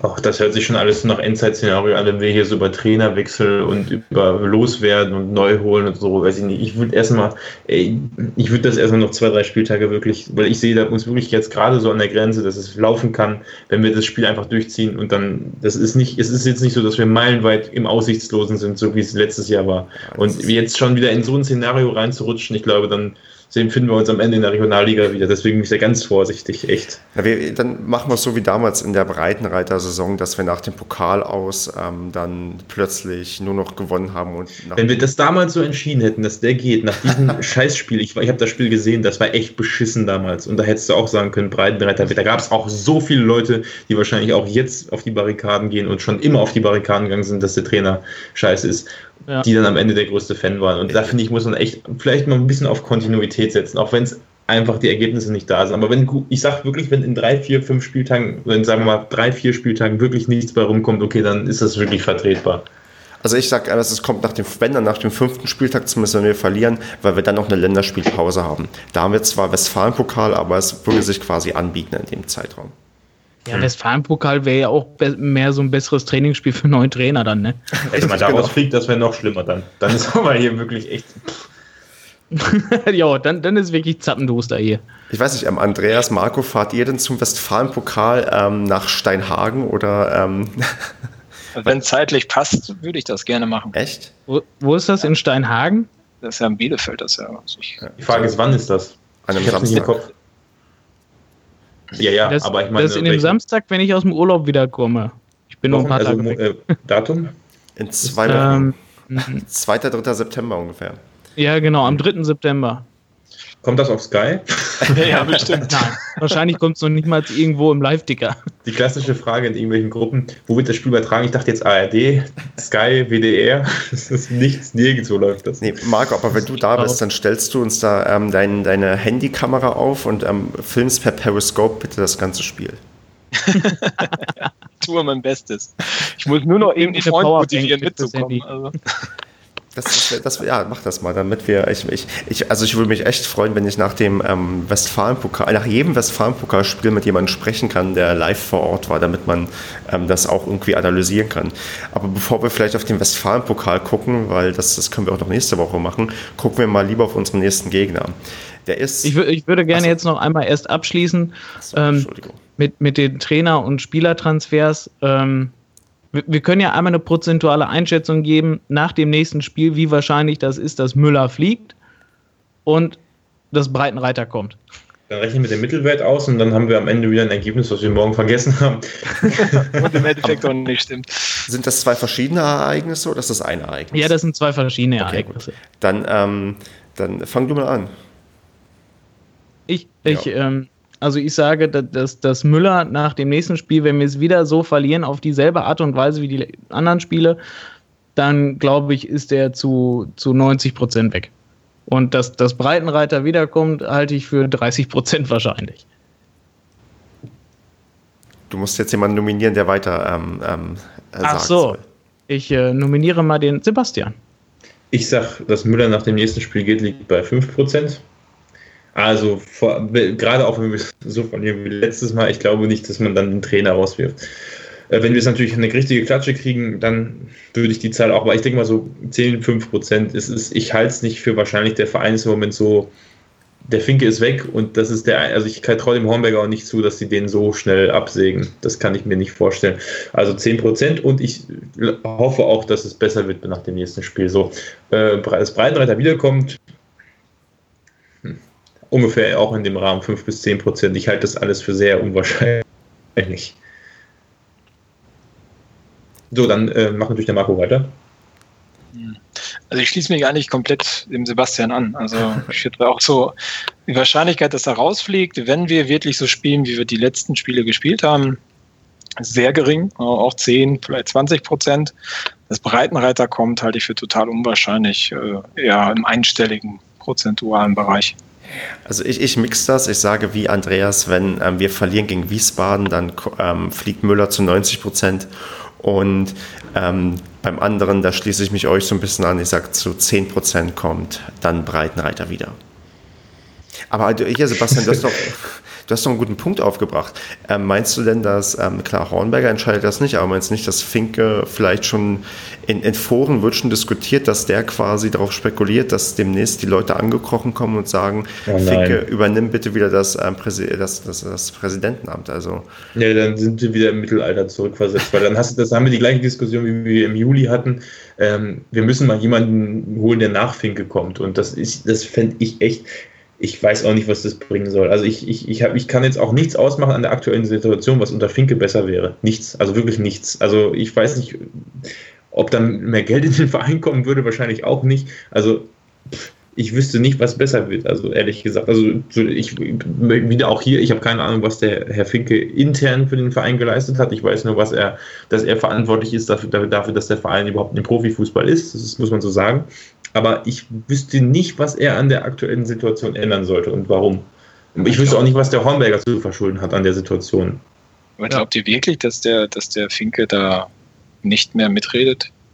Mitreden ja, aber der kommt nicht als Präsident. Also ich, bestimmt ist es so. Ich würde echt, das wäre so typisch Paderborn wieder, wenn er wieder zurückkommt. So. Aber ich hoffe es nicht, sage ich mal so. Ich, das würde ich, ich halte es für wahrscheinlicher, dass er zurückkommt, als dass Müller am nächsten Spieltag geht und das Breitenreiter zurückkommt. Oh Gott, ich muss diese ganzen Wahrscheinlichkeiten. Ich, ich komme heute frisch von so, so, einem Seminar, wo ich sehr viel mit Wahrscheinlichkeiten zu tun gehabt hatte. Ich rechne nachher noch eine schöne Verteilungsfunktion aus und ähm, ach, ich trifft hier ab. Das wird, noch, das wird noch ein Bildungspodcast, ja, so, so mhm. SC Paderborn und Mathematik. Das ist ähm, was Schöneres. Ähm, ja, dann, dann gehe ich aber jetzt trotzdem zu Wiesbaden über, damit wir mal auf das nächste Spiel schauen können. Wiesbaden, Wiesbaden, hey, hey. Mich freut sehr, dass wir in Wiesbaden spielen, da ich endlich mal ein Spiel habe, wo ich nicht ähm, drei Stunden fahren muss, um irgendwie im heimischen Stadion zu sein. Nein, da ich ja neuerdings in Wiesbaden wohne, habe ich endlich mal ein Spiel direkt um die Ecke und ähm, freue mich drauf. Und Ich freue mich drauf. Und bin mir nicht sicher, wie stark Wiesbaden ist. Ich kann mal so sagen, die letzten zwei Spiele in der Liga hat Wiesbaden jeweils mit 3 zu 0 gewonnen. Einmal gegen Zwickau und einmal gegen Fortuna Köln. Und die stehen auf Platz 7 in der Tabelle, nee, auf Platz 6 mit 7 Punkten. Also die haben eigentlich einen ganz guten Start erwischt, wenn man überlegt, wie knapp die letzte Saison nicht abgestiegen sind. Ähm, deswegen, weiß ich nicht, Marco, meine Frage an dich, wie ähm, gehen wir als, weiß ich nicht, als großer Außenseiter in das Spiel und wie sollten wir das Spiel angehen? Genau wie die letzten Spiele oder erwartest du jetzt mal wirklich eine andere Startaufstellung? Ich glaube, bei dem Kader, den wir haben, sind wir nie Außenseiter. Also ich glaube schon, dass der, dass der über den Durchschnitt der dritten Liga liegt von der, von der Leistungsfähigkeit. Ähm, Und ich glaube, also jetzt sich hinten reinzustellen, man sollte das schon offensiv versuchen anzugehen, aggressiv und das Ding auch zu gewinnen. Also gibt es meiner Meinung nach gar kein Vertun. Wir haben ja auswärts bisher noch kein Tor geschossen. Wer, schießt denn vielleicht an dem Spiel mal jemand auswärts ein Tor? Ja, der Van der Wiesen, der könnte jetzt auch mal ein Auswärtstor schießen. Also, nein, es müsste mal jemand aus dem Mittelfeld ran. Nicht Schonlau, sondern einen, vielleicht einen Kruska oder so. Und bringen wir Dino zum Anfang? Ich weiß nicht, ich glaube, ähm, Andreas ist der Mensch, der am sehnsüchtigsten mit, eigentlich mit allen hier darauf wartet, dass endlich mal Medjedovic spielt. Wird es diesmal soweit sein? Nein. Meinst du nicht? Nein, dieselbe Startaufstellung. Das glaube ich nicht. Also wenn das passiert, dann, dann, fliegt, Auf Müller, jeden aber Fall. dann fliegt Müller unabhängig vom Ergebnis, glaube ich. Dann weiß ich, wir verlieren und er fliegt danach. Aber wen soll er denn rausnehmen dafür? Das ist ja auch. Schonlau. Äh, Genau, Schonlau. Schon, Schonlau raus und dann 4-2-3-1. Punkt. Hm. Wird er nicht machen in der Startaufstellung, glaube ich nicht. Richtig. dafür, dafür ist er nicht äh, risikoaffin genug. Aber das ist, doch, das ist doch, wo ist denn der, wo ist denn mal der Überraschungsmoment? Ich meine, da, da, oder das Überraschungsmoment. Du musst ja. Der Überraschungsmoment liegt darin, dass niemand glaubt, dass man, trotz dass man ja so flexibel aufstellen kann, es einfach nicht tut. Genau. Das ist so wie im Sinne von, du greifst auf die Herdplatte, ja, und dann ähm, denke dann sagt man, oh Gott, war das dumm, das macht er nicht noch einmal. Und dann greifst du nochmal auf die Herdplatte. Ist das so ein Move oder ich weiß es nicht. Oder ist das so, ja. wie wenn du, wenn du Elfmeter schießt und du ähm, ähm, schießt und dann läuft ein Mitspieler zu früh rein, dann wird er wiederholt und schießt, du schießt nochmal genau in dieselbe Ecke. Ist das, ist das so ein Ding? Ich weiß es nicht. Also ich habe eher das Gefühl, dass es echt dumm ist, weil sich dann einfach ein guter Trainer darauf einstellt, sagt, hier spielt das so und so, die machen immer das hier und ähm, ja. ja, das ist halt, was ich Müller ankreide. Aber ich meine, ich weiß nicht, wer es gerade gesagt hat, Sebastian, glaube ich, war es. Man sieht ja das Training auch nicht. Also vielleicht ist das ja ein Totalversager im Training und deswegen stellt er den nicht auf. Also dann, dann ist der Kader doch, doch dann, dann wird er ihn aber nicht mitnehmen auf der Bank. Welche Alternative hat er? ja, genau. Ja, außer Medjedovic ist nicht viel als Alternative, was reinkommen kann. Eben, Wickel, deswegen muss er ihn ja und mitnehmen, wenn Dobros er irgendeinen Stürmer bringen will. Ja, ja, der kann nur noch, was gibt's denn? Manek haben wir noch? Saric Medjedovic und das Bank. war's. Ja, also sind wir, sind wir ganz ehrlich, wie gesagt, außer Dino ist auch keiner auf Ja. der Bank, den er sonst noch Was- bringen könnte. Also dann- wir dann- können dann- auch so groß den Kader auch nicht umbauen. Ja, aber dann bringst du einfach mal einen Spieler, okay, der hat vielleicht nicht gut trainiert, ja, aber der wartet ja auch drauf. Ich meine, was hast du für eine Motivation, wenn du jedes Mal einfach nicht spielst? Dann bringst Ja, du, natürlich. wenn du nichts mehr zu verlieren hast, ja, dann bringst du einfach mal dann in der 80. bei, bei 0 zu 0 irgendeinen Spieler, der bisher vielleicht noch nicht gute Leistung im Training gezeigt hat und plötzlich ähm, dreht er richtig auf und sieht, hier, komm, jetzt zeige ich es dem Trainer, dass ich es doch drauf habe, egal wie scheiße ich trainiere. Und ähm, dann macht er das Tor und dann gehen wir mit 1 zu 0 irgendwie aus Wiesbaden nach Hause und äh, können uns freuen, dass wir wieder drei Punkte geholt haben. Aber dieses Soll ich Ding, mal sagen? Hm? Äh, mach zu Ende. Ja. Ich, ich, nee, mach ruhig, das war eigentlich fertig. Ich sag, ich sag, völlig egal, Aufstellung, ich sage euch einfach dieses Argument, warum wir das Spiel gewinnen. Was fällt euch aus, wenn wir, auf, wenn wir über Duisburg, Magdeburg und ähm, Wiesbaden reden? Also es, es, sind, nicht. es sind nicht alles Landeshauptstädte. Ja, nee, nee, nee, Quatsch. Das nicht. Nee, nee. Aber ähm, Duisburg und Magdeburg haben eine gute Fanszene, haben eine gute. Ma- Magdeburg hat eine brutale Stimmung, krasses Auswärtsspiel. Duisburg auch für erstes Saisonspiel, abends Riesendruck. Und jetzt haben wir Wiesbaden. Ich möchte der Wiesbadener Fanszene nicht zu nahe treten. Ist, äh, aber es ist was anderes als, als, als Duisburg und als, als Magdeburg. Und ich glaube, das könnte eine Rolle spielen. Also das, dieser Magdeburg-Support, das viele werden noch nicht da gewesen sein, aber das ist schon, also ich habe das Spiel gegen Frankfurt gesehen, das war brutal in jeder Hinsicht, aber ähm, ich sag mal, also das ist sowas, das hast du nicht erlebt, das ist erstligareif, ohne, ohne, ohne Wenn und Aber, das ist brutal. Und ich glaube, da als genau wie Dresden gegen Leipzig, diese ganzen Spiele oder auch Halle, diese ganzen Vereine, die im DFB-Pokal jetzt weitergekommen sind, äh, diese, also zumindest ins Elfmeterschießen gekommen sind im Fall von Magdeburg, ähm, die sind da, weil die so eine krasse, weil sie so eine krasse Unterstützung in diesem Heimspiel haben. Und ich glaube auch, dass bei Magdeburg und bei Duisburg das eine Rolle gespielt hat, dass wir unter Druck standen und dass, dass, dass von den Rängen wirklich viel kam und wir auch wirklich ähm, einen guten Auswärtssupport haben, aber der da halt nicht rankommt, wenn die zu Hause spielen. So, und ich glaube, in, äh, in Wiesbaden werden einige mitfahren. Die Szene wird mitfahren von unserer Szene und die macht einen absolut Top-Job, muss ich echt sagen. Also ich habe das ja nur im Fernsehen gesehen, das letzte Spiel, aber ich war ja auch beim, beim Spiel gegen, ähm, na, sag mal schnell. Mainz war ich ja auch da und das war für dieses Spiel, für diese Situation, in der sich der Verein befindet, super. Das war gut und ich glaube, dass wir, das, dass wir da einen guten Support hinkriegen, auch mit wenig Leuten oder relativ wenig Leuten, weil Wiesbaden einfach nicht so eine Heimmacht ist. Punkt. Das, es gibt ja sogar eine Mottofahrt, also es wird ja dazu aufgerufen, komm, äh, mit, mit blauem ähm, T-Shirt zu kommen. Also kommen wir vielleicht doch ein paar mehr irgendwie nach Wiesbaden, weil es sind von Paderborn auch nur drei Stunden, das kann ich aus eigener Erfahrung sagen, da ich die Strecke quasi jedes Wochenende fahre. Und, ähm, und nach Magdeburg sind unter der Woche ja auch, weiß nicht, 150 Leute gekommen. Also das könnte, mhm. Das kann natürlich eine Rolle spielen. Mottofahrt finde ich sehr geil, finde ich sehr geil. Leider kann ich nicht da sein, von mir sind es viereinhalb Stunden, immer noch näher als nach Paderborn, das wären nämlich siebeneinhalb, aber ähm, ja, das ist trotzdem, ich weiß, ich weiß es noch nicht, aber ich schreibe am Montag eine Klausur, deswegen werde ich nicht hinfahren. Fahren, fahren denn die anderen alle hin? Oder ist Stefan der Einzige, der uns vertritt? Hm, nee, ich kann leider nicht mit, weil ich am Sonntag äh, nach Frankreich fahre. da, da kann ich mir das nicht leisten, den ganzen Samstag weg zu sein. Und Marco, was ist deine Ausrede? ähm, äh, mir fällt keine gute ein, aber ich habe seit der 4-0-Niederlage in Bochum letzte Saison bin ich nicht mehr auswärts gewesen. Ähm, damit hast du dir auch viel Leid erspart, das kann ich dir sagen. Auswärtsfahrten, also auswärts verlieren macht mehr Bock als zu Hause, weil auswärts klar ist eine Rückfahrt, aber ich finde das, also wenn man es mit irgendeinem Aufenthalt verbindet oder so, das, da hast du doch was, wo du sagen kannst, gut, wenigstens war die Fahrt geil, weißt du? Richtig. Außerdem Sei denn, du fährst nach Bremen. ja. Bremen war alles scheiße. Damals in der ersten Liga meinst du? Ja, ja. Ach nee, ich finde es ganz. Die Fahrt an sich war lustig. Ach, es war kalt. Dieser scheiß so Gong und dieses. Kalt, hab ich mir den Arsch abgefroren. Na. Dann hast du nichts gesehen wegen dieser scheiß Werbeleinwand da oben. Ja, und wegen dem, wegen dem Affenkäfig, wo man drin war, eingefärcht. Ja, Aber sonst war es Zur erste Liga, Mann, ich würde da jedes Spiel hingehen. Das ist mir völlig egal.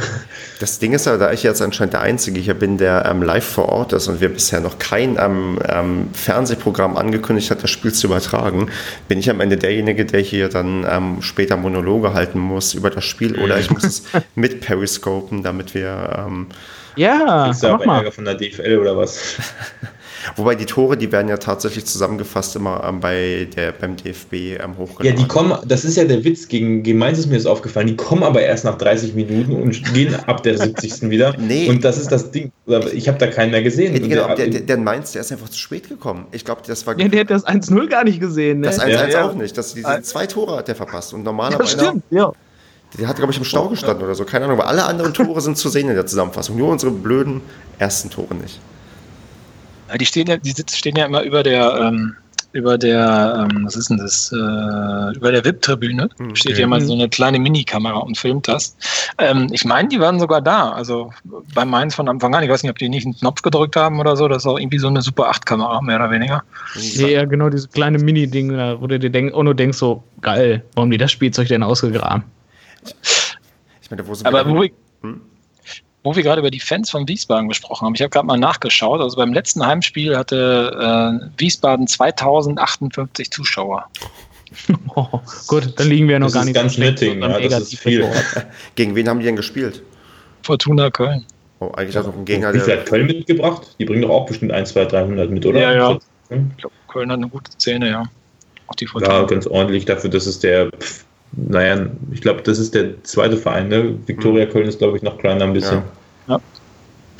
Aber okay, gut, dann, okay, wenn ich verlasse mich jetzt mal auf Sebastians ähm, Einschätzung, dass ähm, der ähm, Support vielleicht die, den Ausschlag gibt und ähm, würde dann zum munteren Tippen übergehen und jetzt ähm, den, den Tipp für das Spiel gegen Wiesbaden irgendwie abgeben wollen. Und ähm, ach, ich weiß, ach, äh, diese, diese Gespräche zwingen mich am Ende immer dazu, irgendwas Positives zu tippen. Ich habe das Gefühl, wir sind, ähm, haben uns, oh nee, wir haben uns, glaube ich, genug aufgeregt. Es wurde irgendwie ähm, gefordert, dass wir explizite Sprache benutzen und das haben wir, glaube ich, genug gemacht. Ähm, wir haben genug. Was wollen wir denn explizite Sprache benutzen? Wir haben genug Kraftausdrücke benutzt. Ja, ich glaube, du Ach, führst was. sogar. Ich glaube, ähm, Andreas führt in der internen Liste in diesem Podcast. Scheiße, nur eins, verdammt. und Und ähm, ich würde jetzt gerne bei, bei unserem Tippspiel, was keiner auswertet, aber ähm, trotzdem auch in Führung gehen und sagen. Ich möchte mal sagen, dass ich letztes Mal erst gesagt habe 2-1 für, äh, für, für, für Sandhausen, weil ich habe auf jeden Fall auf Sandhausen getippt. Ich glaube, es war sogar 2-1 oder 1-0. Und dann habe ich doch gesagt, auf Paderborn da haben sie doch verloren. Ich müsste eigentlich immer auf den Gegner tippen, weil es tritt immer, also gut, dadurch, dass wir immer verlieren oder oft verlieren, ist das natürlich auch sehr leicht zu, festzustellen. Dann, dann, dann merkt ihr das gleich mal für deinen Tipp, dann macht das bitte, weil dann, ach, ich sage auch, ich tatsächlich glaube ich nicht, dass wir in Wiesbaden gewinnen. Ich glaube, ich glaube, wir verlieren 2 zu 0. Tatsächlich. Schweigen. Komm, Sebastian, jetzt hau du noch deinen dein Tipp raus, dann haben wir Nein, ich hatte gerade eine Eingebung und weil ich so, ähm, weil, weil gerade noch, wo die Zuschauerzahl hier 2000 irgendwas gesagt wurde und ich das Gefühl habe, dass mit der Motto fahren, das kann geil werden und das wird einfach gelungen und dann ich hatte auch ganz kurz zu dem Spiel bei diesem 1 zu 1 von Michel, ja, da habe ich mich so, so lange, so krass habe ich mich, glaube ich, ewig nicht mehr über, also ich glaube, die ganze letzte Saison nicht mehr über ein Tor gefreut, äh, außer ja. natürlich, ich war selber im Stadion, das ist natürlich was anderes, aber ich habe mich so gefreut, das war so ein geiles Ding, so ein geiler Pass und du hattest während des gesamten Spiels das Gefühl, die sind hier besser und ich denke mal, gegen Bremen war es auch so und deswegen sage ich, wir gewinnen das Ding 3-1, Punkt. Marco? Hm. Also das Bremen-Spiel, also das Bremen-Spiel würde ich nicht als Indikator nehmen, auch nicht das, das mein Spiel, weil ich meine, das sind die zweiten Mannschaften. Das ist äh, eigentlich, ich meine, die spielen um Abstieg. Aber Sandhausen ist zweite Liga, so Punkt. Genau, ne? richtig. Ja. Sandhausen ist zweite Liga und ähm, spielt aber auch gegen Abstieg. Gut, da haben sie mehr, also sie sind auf alle Fälle immer noch in der zweiten Liga im Gegensatz zu uns. haben sie mehr geschafft als wir letzte Saison. Ähm, also ich fand das positiv. Und wenn der, wenn der Müller das in den Köpfen gedreht kriegt äh, und der richtige Support da ist und vielleicht die Kulisse nicht so überwältigend ist, äh, gewinnen wir da 2-1. Jetzt muss ich was sagen, ne? Ja. Was soll ich machen? Was soll ich machen?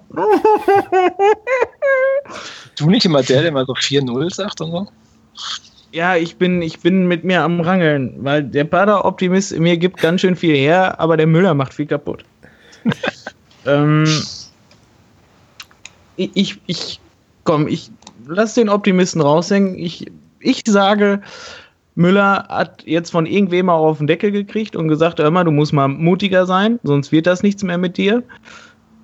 Er stellt Medjedovic und Van der Bietzen in der Startaufstellung auf. Der Support wird außergewöhnlich. Ich muss das Spiel im Live-Ticker verfolgen, weil es nirgendwo gesendet wird. Und wir gewinnen 3-0. Oh Gott, ihr, ihr, seid alle wahnsinnig, das kann ich euch sagen. Aber ähm, nun denn. Ich weiß nicht. Ich werde das jetzt aufschreiben. Ich ich werde das jetzt aufschreiben. Wo wie das klang so. Auf. Ich werde das jetzt aufschreiben und ich werde euch daran erinnern. Ja, genau. Das mache ich dann im nächsten Podcast. Wir können ja mal ein Tippspiel starten, ja? ja also, es gibt, ich meine, ich finde ähm, das letzte, den, den, den, letzten Spieltag oder das Spiel gegen Sandhausen, den besten Tipp hat eigentlich Andreas abgegeben, auch wenn er nicht quasi in der eigentlichen Aufzeichnung dabei war. Aber wir haben ja seinen Tipp, ähm, dass Kruse ähm, Elfmeterheld wird ähm, mit reingenommen und ähm, das hat nicht ganz gestimmt, aber Kruse wurde immerhin zum Man of the Match gewählt. Und da wollte ich. Ähm, mit einem tollen Bild ja, also der, trauriger kann man quasi nicht gucken. Also Boah, das, ohne Scheiß, so ein Bild will ich nie wieder von dem sehen. Ja. Der sieht, der sieht wirklich aus wie ein geschlagener Hund auf dem Bild. Und ich mhm. glaube tatsächlich, dass, dass diese Man of the Match Nominierung von, von den Ultras oder was forciert wurde. Weil ich glaube, das ist die Retourkutsche, dass er beim letzten Mal den scheiß Strafstoß noch verursacht hat. Das meinst du? Ich doch nicht. Hat er der, denn der, war, der war kein toller Spieler in dem Spiel. Hm. Der war, was der mittlerweile für auf den Sack kriegt, da wenn der einmal irgendwie halt nervös einen falschen Abschlag macht, dann irgendwo ins Aus und sowas, was der auf der Tribüne zu hören kriegt, da, dass ich von Leuten hinter mir zu hören kriegen muss, da bei der Startaufstellung unsere Nummer 1 Lukas Arschloch, dann wär, wär, ganz ehrlich, wäre ich Lukas Kruse, ich, ich würde würd, würd den Fans den Mittelfinger zeigen und abhauen.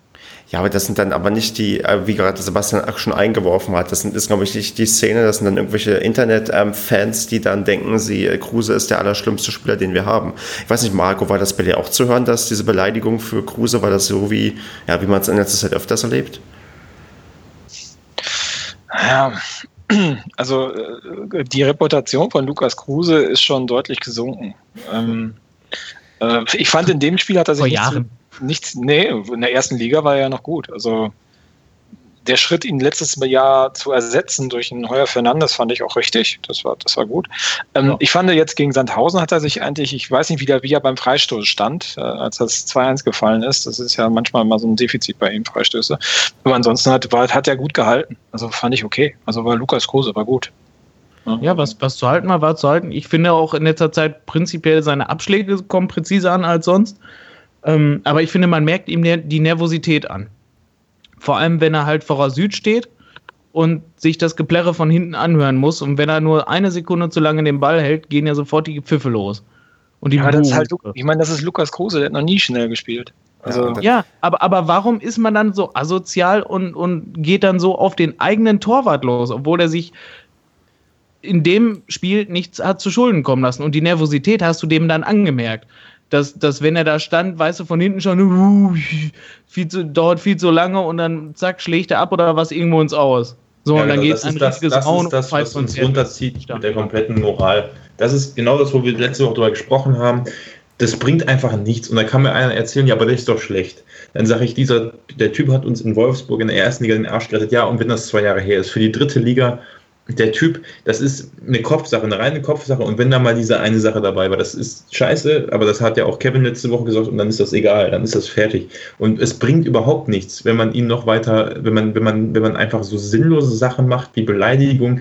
Das ist, ja. aber da haben wir letzte Woche schon drüber gesprochen. Da werde ich jetzt ausfällig, weil das ist dieses typisch ostwestfälische, wenn es nicht läuft. Ich war nie Fan davon. Ich kritisiere das ja, ich weiß es ja besser. Und das kann ich überhaupt nie abhaben. Ja. vor, vor allem, es bringt ja auch nichts. Ich meine, wir werden keinen neuen Torwart kriegen oder so. Lukas Kruse wird die dritte Liga durchspielen. Fertig, wenn er sich nicht verletzt. Also. Und auch nicht schlecht. Also ich habe, das war die einzige Situation, die natürlich absolut scheiße war, aber ich, ich es lag nicht, nicht ein, nicht, nicht an, an unserem Torwart bisher, auch in letzter Saison. Es lag nicht am Torwart. Na, letzte Saison war Lukas Kruse im Gegenteil noch immer der einzig feste Punkt, der, der stabil hinten stand. Richtig. Mm, mm. Ja, weiß ich nicht, kann man jetzt auch noch, glaube ich, stundenlang drüber reden. Aber zurück ja, zu deiner den Frage. Tipp noch, ne? Den Tipp noch. Nicht vergessen, ne, Andreas, oder? Hast du schon einen gesagt? Hast du, ich habe doch getippt. Hat er. Was hast du, was hat er gesagt? Ich habe Ich habe souverän 3-0 getippt. Ah ja, stimmt, gut, okay. Sorry, sorry. Also, ne? Ich schreib's auf. Ich schreib's auf. Marco wollte zum Punkt zurückkommen, was meintest du? Ja, genau, was du, die eine initiale Frage, Stefan. Also ja, auch bei uns in unserem Umfeld ähm, hm. gibt es auch manchmal Buhrufe und ziemlich schnell Negatives über Lukas Kruse. Und das kann es ja. nicht sein, dass du bei jedem Spiel, dass du dir einen Spieler rauspickst und auf den die ganze Zeit irgendwie raufgehst, weil das, ja. das, das führt dann wirklich dazu, dass, ja, dann will man ja quasi, ähm, dass es irgendwie schlecht läuft. Ich weiß auch nicht, ob da vielleicht auch mal der, ähm, der Trainer gefragt ist, er, er, er appelliert ja in den ähm, Pressekonferenzen, dass ähm, man, dass die Fans, dass man um Unterstützung bittet und dass man auch nicht möchte, dass man und dass man den Verein irgendwie mit den letzten Jahren irgendwie noch in Verbindung bringt und das irgendwie jetzt ähm, auf die Mannschaft projiziert, die ja letztes Jahr noch gar nicht so dabei war. Aber dann, dass er vielleicht auch mal irgendwie sagt, okay, und auch bitte ähm, nicht den Torwart durch irgendwelche Pfiffe verunsichern. Vielleicht musst du auch mal von anderer Seite irgendwie, dass man auch mal wir in unserem kleinen Kreise sagen ja jetzt nicht wirklich öffentlichkeitswirksam, dass das nicht geht, sondern das muss dann vielleicht mal von anderer Stelle, wo es auch gehört wird, ähm, gesagt werden. Also, das ist auch wirklich scheiße, muss man ganz ehrlich sagen. Ich war jetzt beim Spiel gegen Sandhausen, war ich ziemlich früh im Stadion, also fast eine Stunde vor Anpfiff und äh, ich war gerade, bin dann gerade in den Block gegangen, da kamen Kruse ähm, und die äh, und Bram und der Torwarttrainer raus und außer Ecke, links neben mir, kam ein riesen Pfiff und danach ein riesen Buhruf. Also wenn ich das, das hat er gehört, ne? Also definitiv. Ja, natürlich hört er das. Ruhig. Also pff, ey, das erste, was ich auf dem Platz höre, was Negatives, hm, mich das motiviert und ja, das hilft. Und dann lass mal dann, ich meine, wie das ja so ist, wenn du dann ähm, nicht motiviert bist, dann ähm, es kann ja durchaus sein, dass du dann irgendwann ähm, verletzt ausfällst, also wie auch immer verletzt du dann bist oder krank ausfällst, ja, und dann steht plötzlich ein Brahmen im Tor. Und dann wollen die Leute erstmal sehen, ähm, was das für ein Unterschied ist, wenn jemand im Tor steht, der quasi gar keine Erfahrung auf diesem Level hat. Und wenn sie die haben sich ja schon auch ich beobachte das auch bei anderen Torwart, Torwärtern. Ja, es ist ja nicht so, dass ähm, die alle super schnell abwerfen und das Spiel schnell machen. Das geht auch manchmal nicht, wenn die ähm, Spieler gerade rauslaufen. Da brauchst du nicht irgendwie ähm, den Ball unbedingt jetzt immer probieren, schnell zu machen. Da sieht man oft genug, dass sich da selbst Manuel Neuer lässt sich Zeit. Ja, ist nicht so, dass der. Ja, natürlich. Ähm, und Und vor allem unser System gibt sowas Schnelles überhaupt nicht her. Aber das vor allen Dingen, hm? Vor, vor, allen Dingen steht der Strohdig auch in der Innenverteidigung. Also vielleicht spielt man gar nicht schnell. Das ist vielleicht auch besser für uns. Also das ist aber, ich Gefühl redet man da auch gegen eine Wand. Also ich, ich ich hoffe, dass sich das, ich meine, wenn die Leistung irgendwann wieder stimmt und wir wieder Spiele gewinnen, dann, dann verstummen auch die Pfiffe vielleicht. Aber für ihn persönlich ist es, glaube ich, echt hart und ähm, da ja, möchte ich eigentlich, dass sich das schnellstmöglich irgendwie ändert, weil sonst können die Leute eigentlich auch dann. Ich, ich, ich bin ja nicht aggressiv, ja, aber vielleicht sollte ich mal jemand eine reinhauen, wenn der mir auffällt, dass der mir zu oft gegen Kruse pöbelt. Ähm, aber nein, ich habe jetzt nicht zur Gewalt aufgerufen. Auf keinen Fall sollte man irgendjemanden im Stadion schlagen. Ich würde das auch nicht tun, aber ähm, manchmal ist man dann so, ja, es, wär, es wäre manchmal einfacher.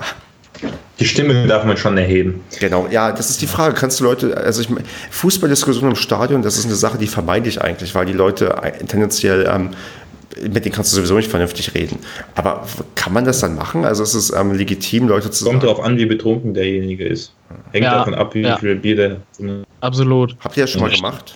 Also habt ihr mal schon mal mit Leuten. Also wenn es wirklich schlimm wird, dann ist mir auch egal, aber. Okay. Ja, aber klar, ich meine, man diskutiert ja mal über Spielern, also also wenn im Umfeld jemand was sagt, wo man steht, und da stehen ja eigentlich immer die gleichen Leute, jedenfalls bei uns, mhm. äh, pff, klar, also dann kommt dann die Diskussion hoch und dann mal für und wieder. Also ich also diskutiere ich auch öfters mit den Leuten um mich herum, also. Okay. Ich höre euch gerade ganz abgehackt, deswegen ich wollte nur. Hört ihr mich noch gut? Also, werd los, was du loswerden möchtest. Wir hören dich. An ja, wenn ihr mich hört, ist alles gut. Äh, ich hatte das jetzt äh, beim Spiel ähm, Ravensburg gegen Augsburg. Da war ich jetzt nicht drin verwickelt, weil ich sie mich nicht. Aber es, es, war keine Diskussion über was Spielerisches, aber es kam halt von einem älteren Herr hinter mir ähm, der Ruf, ähm, weil der äh, links außen von, von äh, Augsburg, ich, das ist ein schwarzer oder ein dunkelhäutiger, maximal pigmentierter, wie man das nennen möchte. Ähm, Spieler und ich weiß auch den Namen gerade ich habe nicht nachgeguckt. Und dann kam dann irgendwann, die haben ja 2-0 geführt und und es gab bei diesen Elfmetern nicht so ähnlich wie bei uns, war dann da die Stimmung auf der Ravensburger Fanseite und dann hat ein älterer hinter mir gesagt, dieser scheiß Asylantenverein, der Neger soll sich verpissen oder so. Und das war, also das war echt, das war echt so ein Moment, ähm, wo ich gedacht habe, boah, das ist man, also das ist ein Satz, sagst du da jetzt was oder nicht? Und dann hat ein junger ein Typ, der neben mir stand, äh, gesagt, äh, unnötiger Kommentar. Und dann habe ich gesagt, ja, stimmt, hast recht, auch laut, dass es gehört hat dann war für mich die Sache gegessen, weil, okay, kommt oft vor. Und dann ging der Typ aber neben mir nochmal richtig ab und hat gesagt, hier, äh, jetzt kommen die Kraftausdrücke, du Scheißwichser, äh, irgendwie wisch dir deine braune Scheiße aus dem Gesicht und halt deinen halt dein Mund, sonst komme ich dir rein und klatsch dir einen ins Gesicht. Und da ist richtig abgegangen. Und da habe ich mir gedacht, so, okay, ja, lassen wir das lieber mit den Kommentaren, so, weil in dem Moment hat das nicht gebracht. Aber wenn es wirklich um Fußball gehen würde, ähm, dann muss man immer auch genauso aufpassen, weil man, es kann immer viele Leute geben, die ausrasten, aber wenn irgendwer den Kruse da beleidigt, ich weiß es nicht. Ja. Das muss einfach nicht sein und da sollten dann drei, vier Leute einfach sagen, komm, sei mal ruhig. Ja, das ist schon ein krasses Erlebnis. Also das ist, glaube ich, eine Sache, über die kann man, glaube ich, in äh, ganz, ganz lange diskutieren, wie da der richtige Umgang mit ist und was man da am besten macht, weil das ist wirklich, ähm, ich bin auch mal ein Stück weit, ich, ich will nicht sagen hilflos, aber immer wenn dann so, so irgendwelche Sprüche kommen, ich saß in ähm, als ich bei ich war auswärts ähm, letzte Saison in München bei 1860 München gegen Paderborn und war nicht im Gästeblock, sondern so auf der Haupttribüne, weil ein ehemaliger mhm. Kollege hat mir halt Karten besorgt und, wir, und er wollte sitzen und wir wollten irgendwie gut sitzen und haben dann da halt da gesessen. Und da kam auch ähm, irgendein rassistischer Ausdruck, ich weiß gar nicht welcher das war, von jemandem, der zwei, drei Reihen hinter mir saß gegenüber Nare. Der wurde, hat auch einen ich weiß nicht mehr, was er gesagt hat, aber ich dachte, okay, also, wo ich aber auch dachte, ja, das ist, ist, jetzt irgendwie noch schlimmer, ja. Also, was willst du machen? Du bist hier der einzige Paderborner weit und breit, ja. Und dann willst du anfangen, irgendjemanden ähm, auch zu Recht belehren und zu sagen, das geht so nicht, aber das ist halt, ähm, man ist halt in dieser Masse dann, wie du schon sagst, du weißt halt nicht, wie Leute reagieren und ob sie dann irgendwie auf dich losgehen oder nicht. Also ich, also ich hätte das schon bei dem ähm, unnötiger Kommentar belassen. Das war für mich angemessen, mhm. weil das war wahrscheinlich auch aus, in so einem Spiel, man hängt dann immer drin, das ist nicht zu entschuldigen, wenn man, wenn man wirklich so deutlich wird. Mhm. Aber die Sache ist halt die, wenn du dann wirklich anfängst, den auch aufs Persönlichste zu beleidigen, ja, dann ist das, das führt dann einfach zu gar nichts so. Und ich glaube aber, der, glaube, dass, wenn man dann nur so einen Kommentar sagt, das war unnötig, dann würde ja keiner widersprechen, weil das stimmt ja, es war unnötig. Genau, also auch der, die der Leute, vielleicht auch einfach die Klappe ne? halten und dann, da, dann Genau, einfach die Klappe halten würde, glaube ich, dann schon. Habt ihr denn oder Andreas, hast du denn äh, in der Situ oder nach der Situation von dem äh, Sokuta Pasu Da wurde ja immer sehr groß gebuht, wenn er am Ball war. Ähm, mhm. Hast du da irgendwie was Rassistisches gehört? Weil ich habe nur darauf gewartet, dass irgendwie bei uns im Umfeld mal da irgendwie halt was Rassistisches gesagt wird, wenn er am Ball ist. Aber es kam gar nichts. Das fand ich super positiv. Es war halt nur dieses Pfui und das fand ich auch angebracht. Also das Pfui und das Gepfeife, das fand ich total in Ordnung und da war auch so eine Situation, wie Edi vorhin schon so beschrieben hat, da stand auch einer irgendwo hinter mir, der dann auch irgendwann mal gerufen hat, ihr irgendwie hau doch ab, du blöder Bananenpflücker oder sowas. Da dachte ich dann auch so, mh, hm, hm. okay, Moment, drehst du dich jetzt um und sagst, du mit deinen dummen Nazi-Sprüchen kannst auch zu Hause bleiben? Oder kriegst du dann auch aufs Maul? Da habe ich dann, gut, dann habe ich erst in dem Moment abgewartet, dann um mich herum, okay, machte auch keiner was, der hinten blieb wieder ruhig.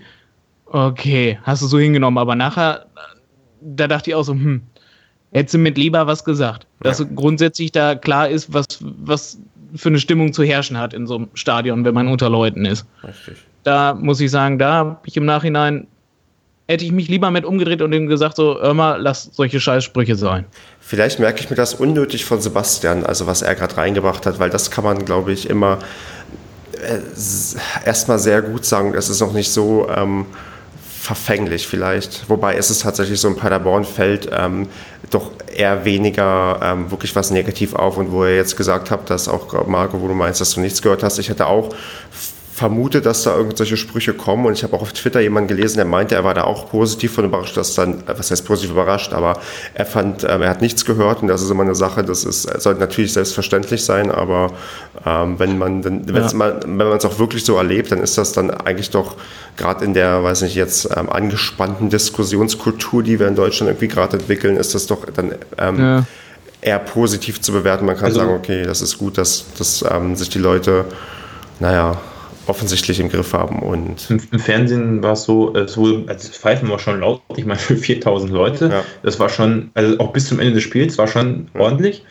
Aber ich habe auch so gedacht, so, ich habe mich dann an so eine Dokumentation erinnert gefühlt, ich weiß nicht, ob das irgendwo Ostdeutscher Verein Dresden, Jena, irgendwas, wo die laufen immer, ich, ich möchte jetzt den Verein das nicht in die Schuhe schieben, aber ähm, ich habe das immer gesehen, wie die wirklich, also mit, mit Affenlauten, allem drum und dran, das auch extrem äh, genötigt wird. Und ich habe immer so versucht zu hören, ob da was kommt. Und dann habe ich mir aber auch gedacht, nee, also es ist schon ähm, auspfeifen und alles, was nicht in rassistische Ecke geht, ist auf jeden Fall vollkommen okay, ja. weil das wäre bei einem, jedem anderen Spieler auch so gewesen. Und ähm, jetzt ja. zu sagen, nur weil er ähm, nur ja, aufgrund seiner Hautfarbe zu sagen, nee, pfeife ich jetzt nicht, weil das könnte ja diskriminierend sein, wäre ich auch, fände ich auch nicht angebracht. Also die Aktion war schon kein Elfmeter und war schon eine deutliche Schwalbe und dann kann man das auch so quittieren, das gehört dazu zum Fußball auf jeden Fall. Ja. ja.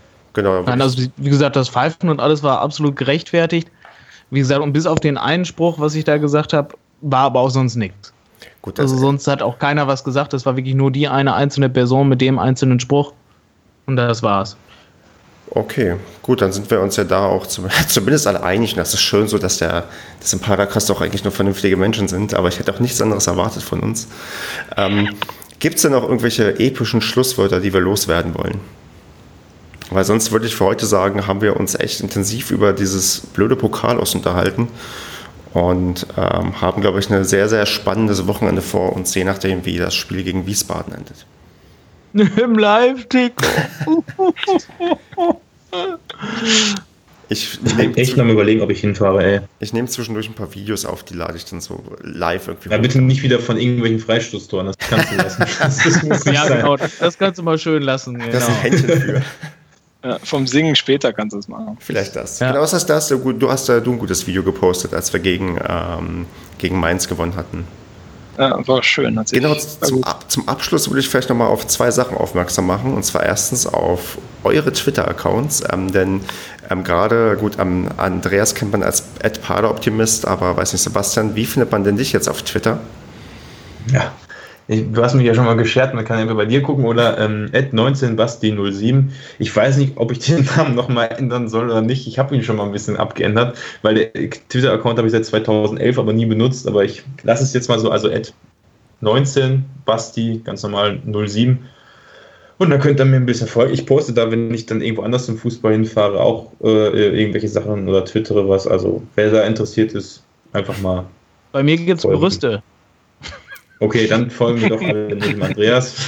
Um deine Brüste? Oder? Da bekommt jeder Nein, was zu sehen. Die, die Brüste meiner Katze. Ähm, Marco, ich, ich kann nur ähm, irritiert den Kopf schütteln. Ähm, Marco, wo findet man dich? äh, sehr unspektakulär. Ist einfach äh, MA Kornrumpf. Das ist mein Twitter-Account. Möchtest du uns mal bitte deinen dein, dein, dein Namen erklären? Wieso? Ja, ich heiße Marco Kornrumpf. Liegt nah. Was hast du denn gedacht, Mensch, Andreas? Ich weiß nicht, das liest sich immer so komisch. Künstlername, Künstlername. Und dann ja, ähm, als, als, Genau, das klingt wie so ein Künstlername. Und sonst zur Stammbesetzung Ed Kevin Bublitz, der ist leider heute nicht dabei, aber dem sollte man auch folgen. Der hat auch immer, weiß nicht, interessante Sachen zu twittern und ähm, da hat man quasi schon, man sollte sowieso viel mehr auf Twitter unterwegs sein, weil da sind, da sind die coolen Fans, das und mehr ähm, Brüste. Das, genau. Und auch das. Und ähm, eine zweite Sache, die ich noch, ähm, auch noch ansprechen möchte für alle, die bis jetzt zugehört haben, gebt uns Feedback in irgendeiner Form. Wie hat es euch gefallen? Wollt ihr mehr Gäste, weniger Gäste, andere Gäste? Oder wollt ihr ähm, gar kein Padercast mehr? Schickt uns ähm, ähm, Likes und Faves und iTunes-Rezensionen. Ich habe gesehen, es gibt inzwischen fünf. Und Geld. Und Geld. Nee, ich glaube, das ist, ach, das ist, das könnte und Bilder. Ihr schickt uns ein Getränk. Ich hätte gerne immer noch einen Getränkesponsor irgendwie für, für den Padercast. Ähm, wenn die, mhm. weiß nicht, die, die Brauerei, die Paderborner herstellt, uns vielleicht ein, zwei Dosen pro Person zur Verfügung stellt, werden die natürlich hier sehr, sehr nett erwähnt und dann sage ich auch, dass, wie gut Paderborner eigentlich schmeckt.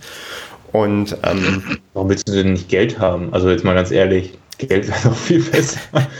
Nein, ich bin nicht käuflich. Ich möchte nur ähm, möchte nur geschickte Produktplatzierungen hier einbringen. Ich will so, so ein YouTuber Nein, sein. Ich meinte so für neue Technik oder so für irgendwas, weißt du, was man dann sagen kann, den Ton kriegen wir noch irgendwie ein bisschen besser oder so, dass man das irgendwie besser tracken kann. Oder so. Genau, schenkt uns Ausrüstung. Das wäre doch schön. So, so, so Podcast-Ausrüstung.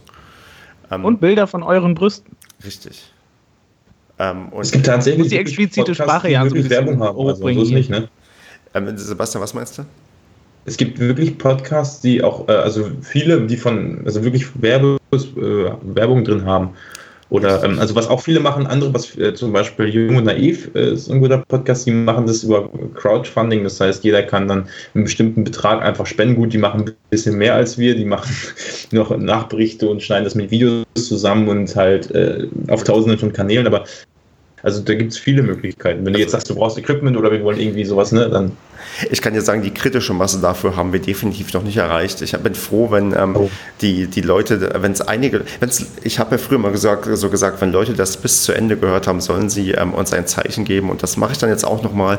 Leute, wenn ihr das bis zum Ende gehört habt, dann schickt uns entweder Getränke. Nee, pass auf, ich habe eine Idee. Stopp, stopp, stopp, ganz kurz, ganz kurz. Wir könnten ja jetzt, weil ich ja schon eh diese Datei erstellt habe, äh, sagen, wir starten jetzt ab jetzt bis zum Rest der Saison, sagen wir mal mit maximal, damit die Arbeit nicht zu groß ist, mit 20 Leuten ein Tippspiel. Und die würden, die sollen wir dann einfach bei, bei Twitter oder dir bei Twitter, ähm, dann postest du was und die sollen die dann einfach eine, da äh, auf den Tweet antworten oder eine, eine Nachricht schreiben, eine Person, Person, also eine PN. Und ähm, das heißt ja, glaube ich, bei Twitter anders irgendwie, ja, egal. Und dann nehmen wir die ersten wenn wir Kevin noch mit reinrechnen, sind wir jetzt so fünf, also die ersten 15 noch mit ein und machen dann so eine interne, die schicken uns dann immer die Tipps und dann machen wir so eine Tipprunde. Bis, also nur die Paderborn-Spiele, jetzt nicht alle hier, nur die Paderborn-Spiele. Ich, ich, ich, ich, glaube, diese ganze Sendungskonzeption gehört auf gar keinen Fall in den Padercast selbst hinein. Aber ähm, das wäre jetzt ein Beispiel gewesen. Wir machen uns mal Gedanken, ja, wie also wie die Leute vielleicht uns ähm, noch noch mehr irgendwie sagen, wie sie uns finden. Ich finde uns alle toll und bedanke mich recht herzlich und verabschiede mich bis zum nächsten Mal. Macht's gut. Tschüss. Tschüss. Tschüss. Auf Wiedersehen.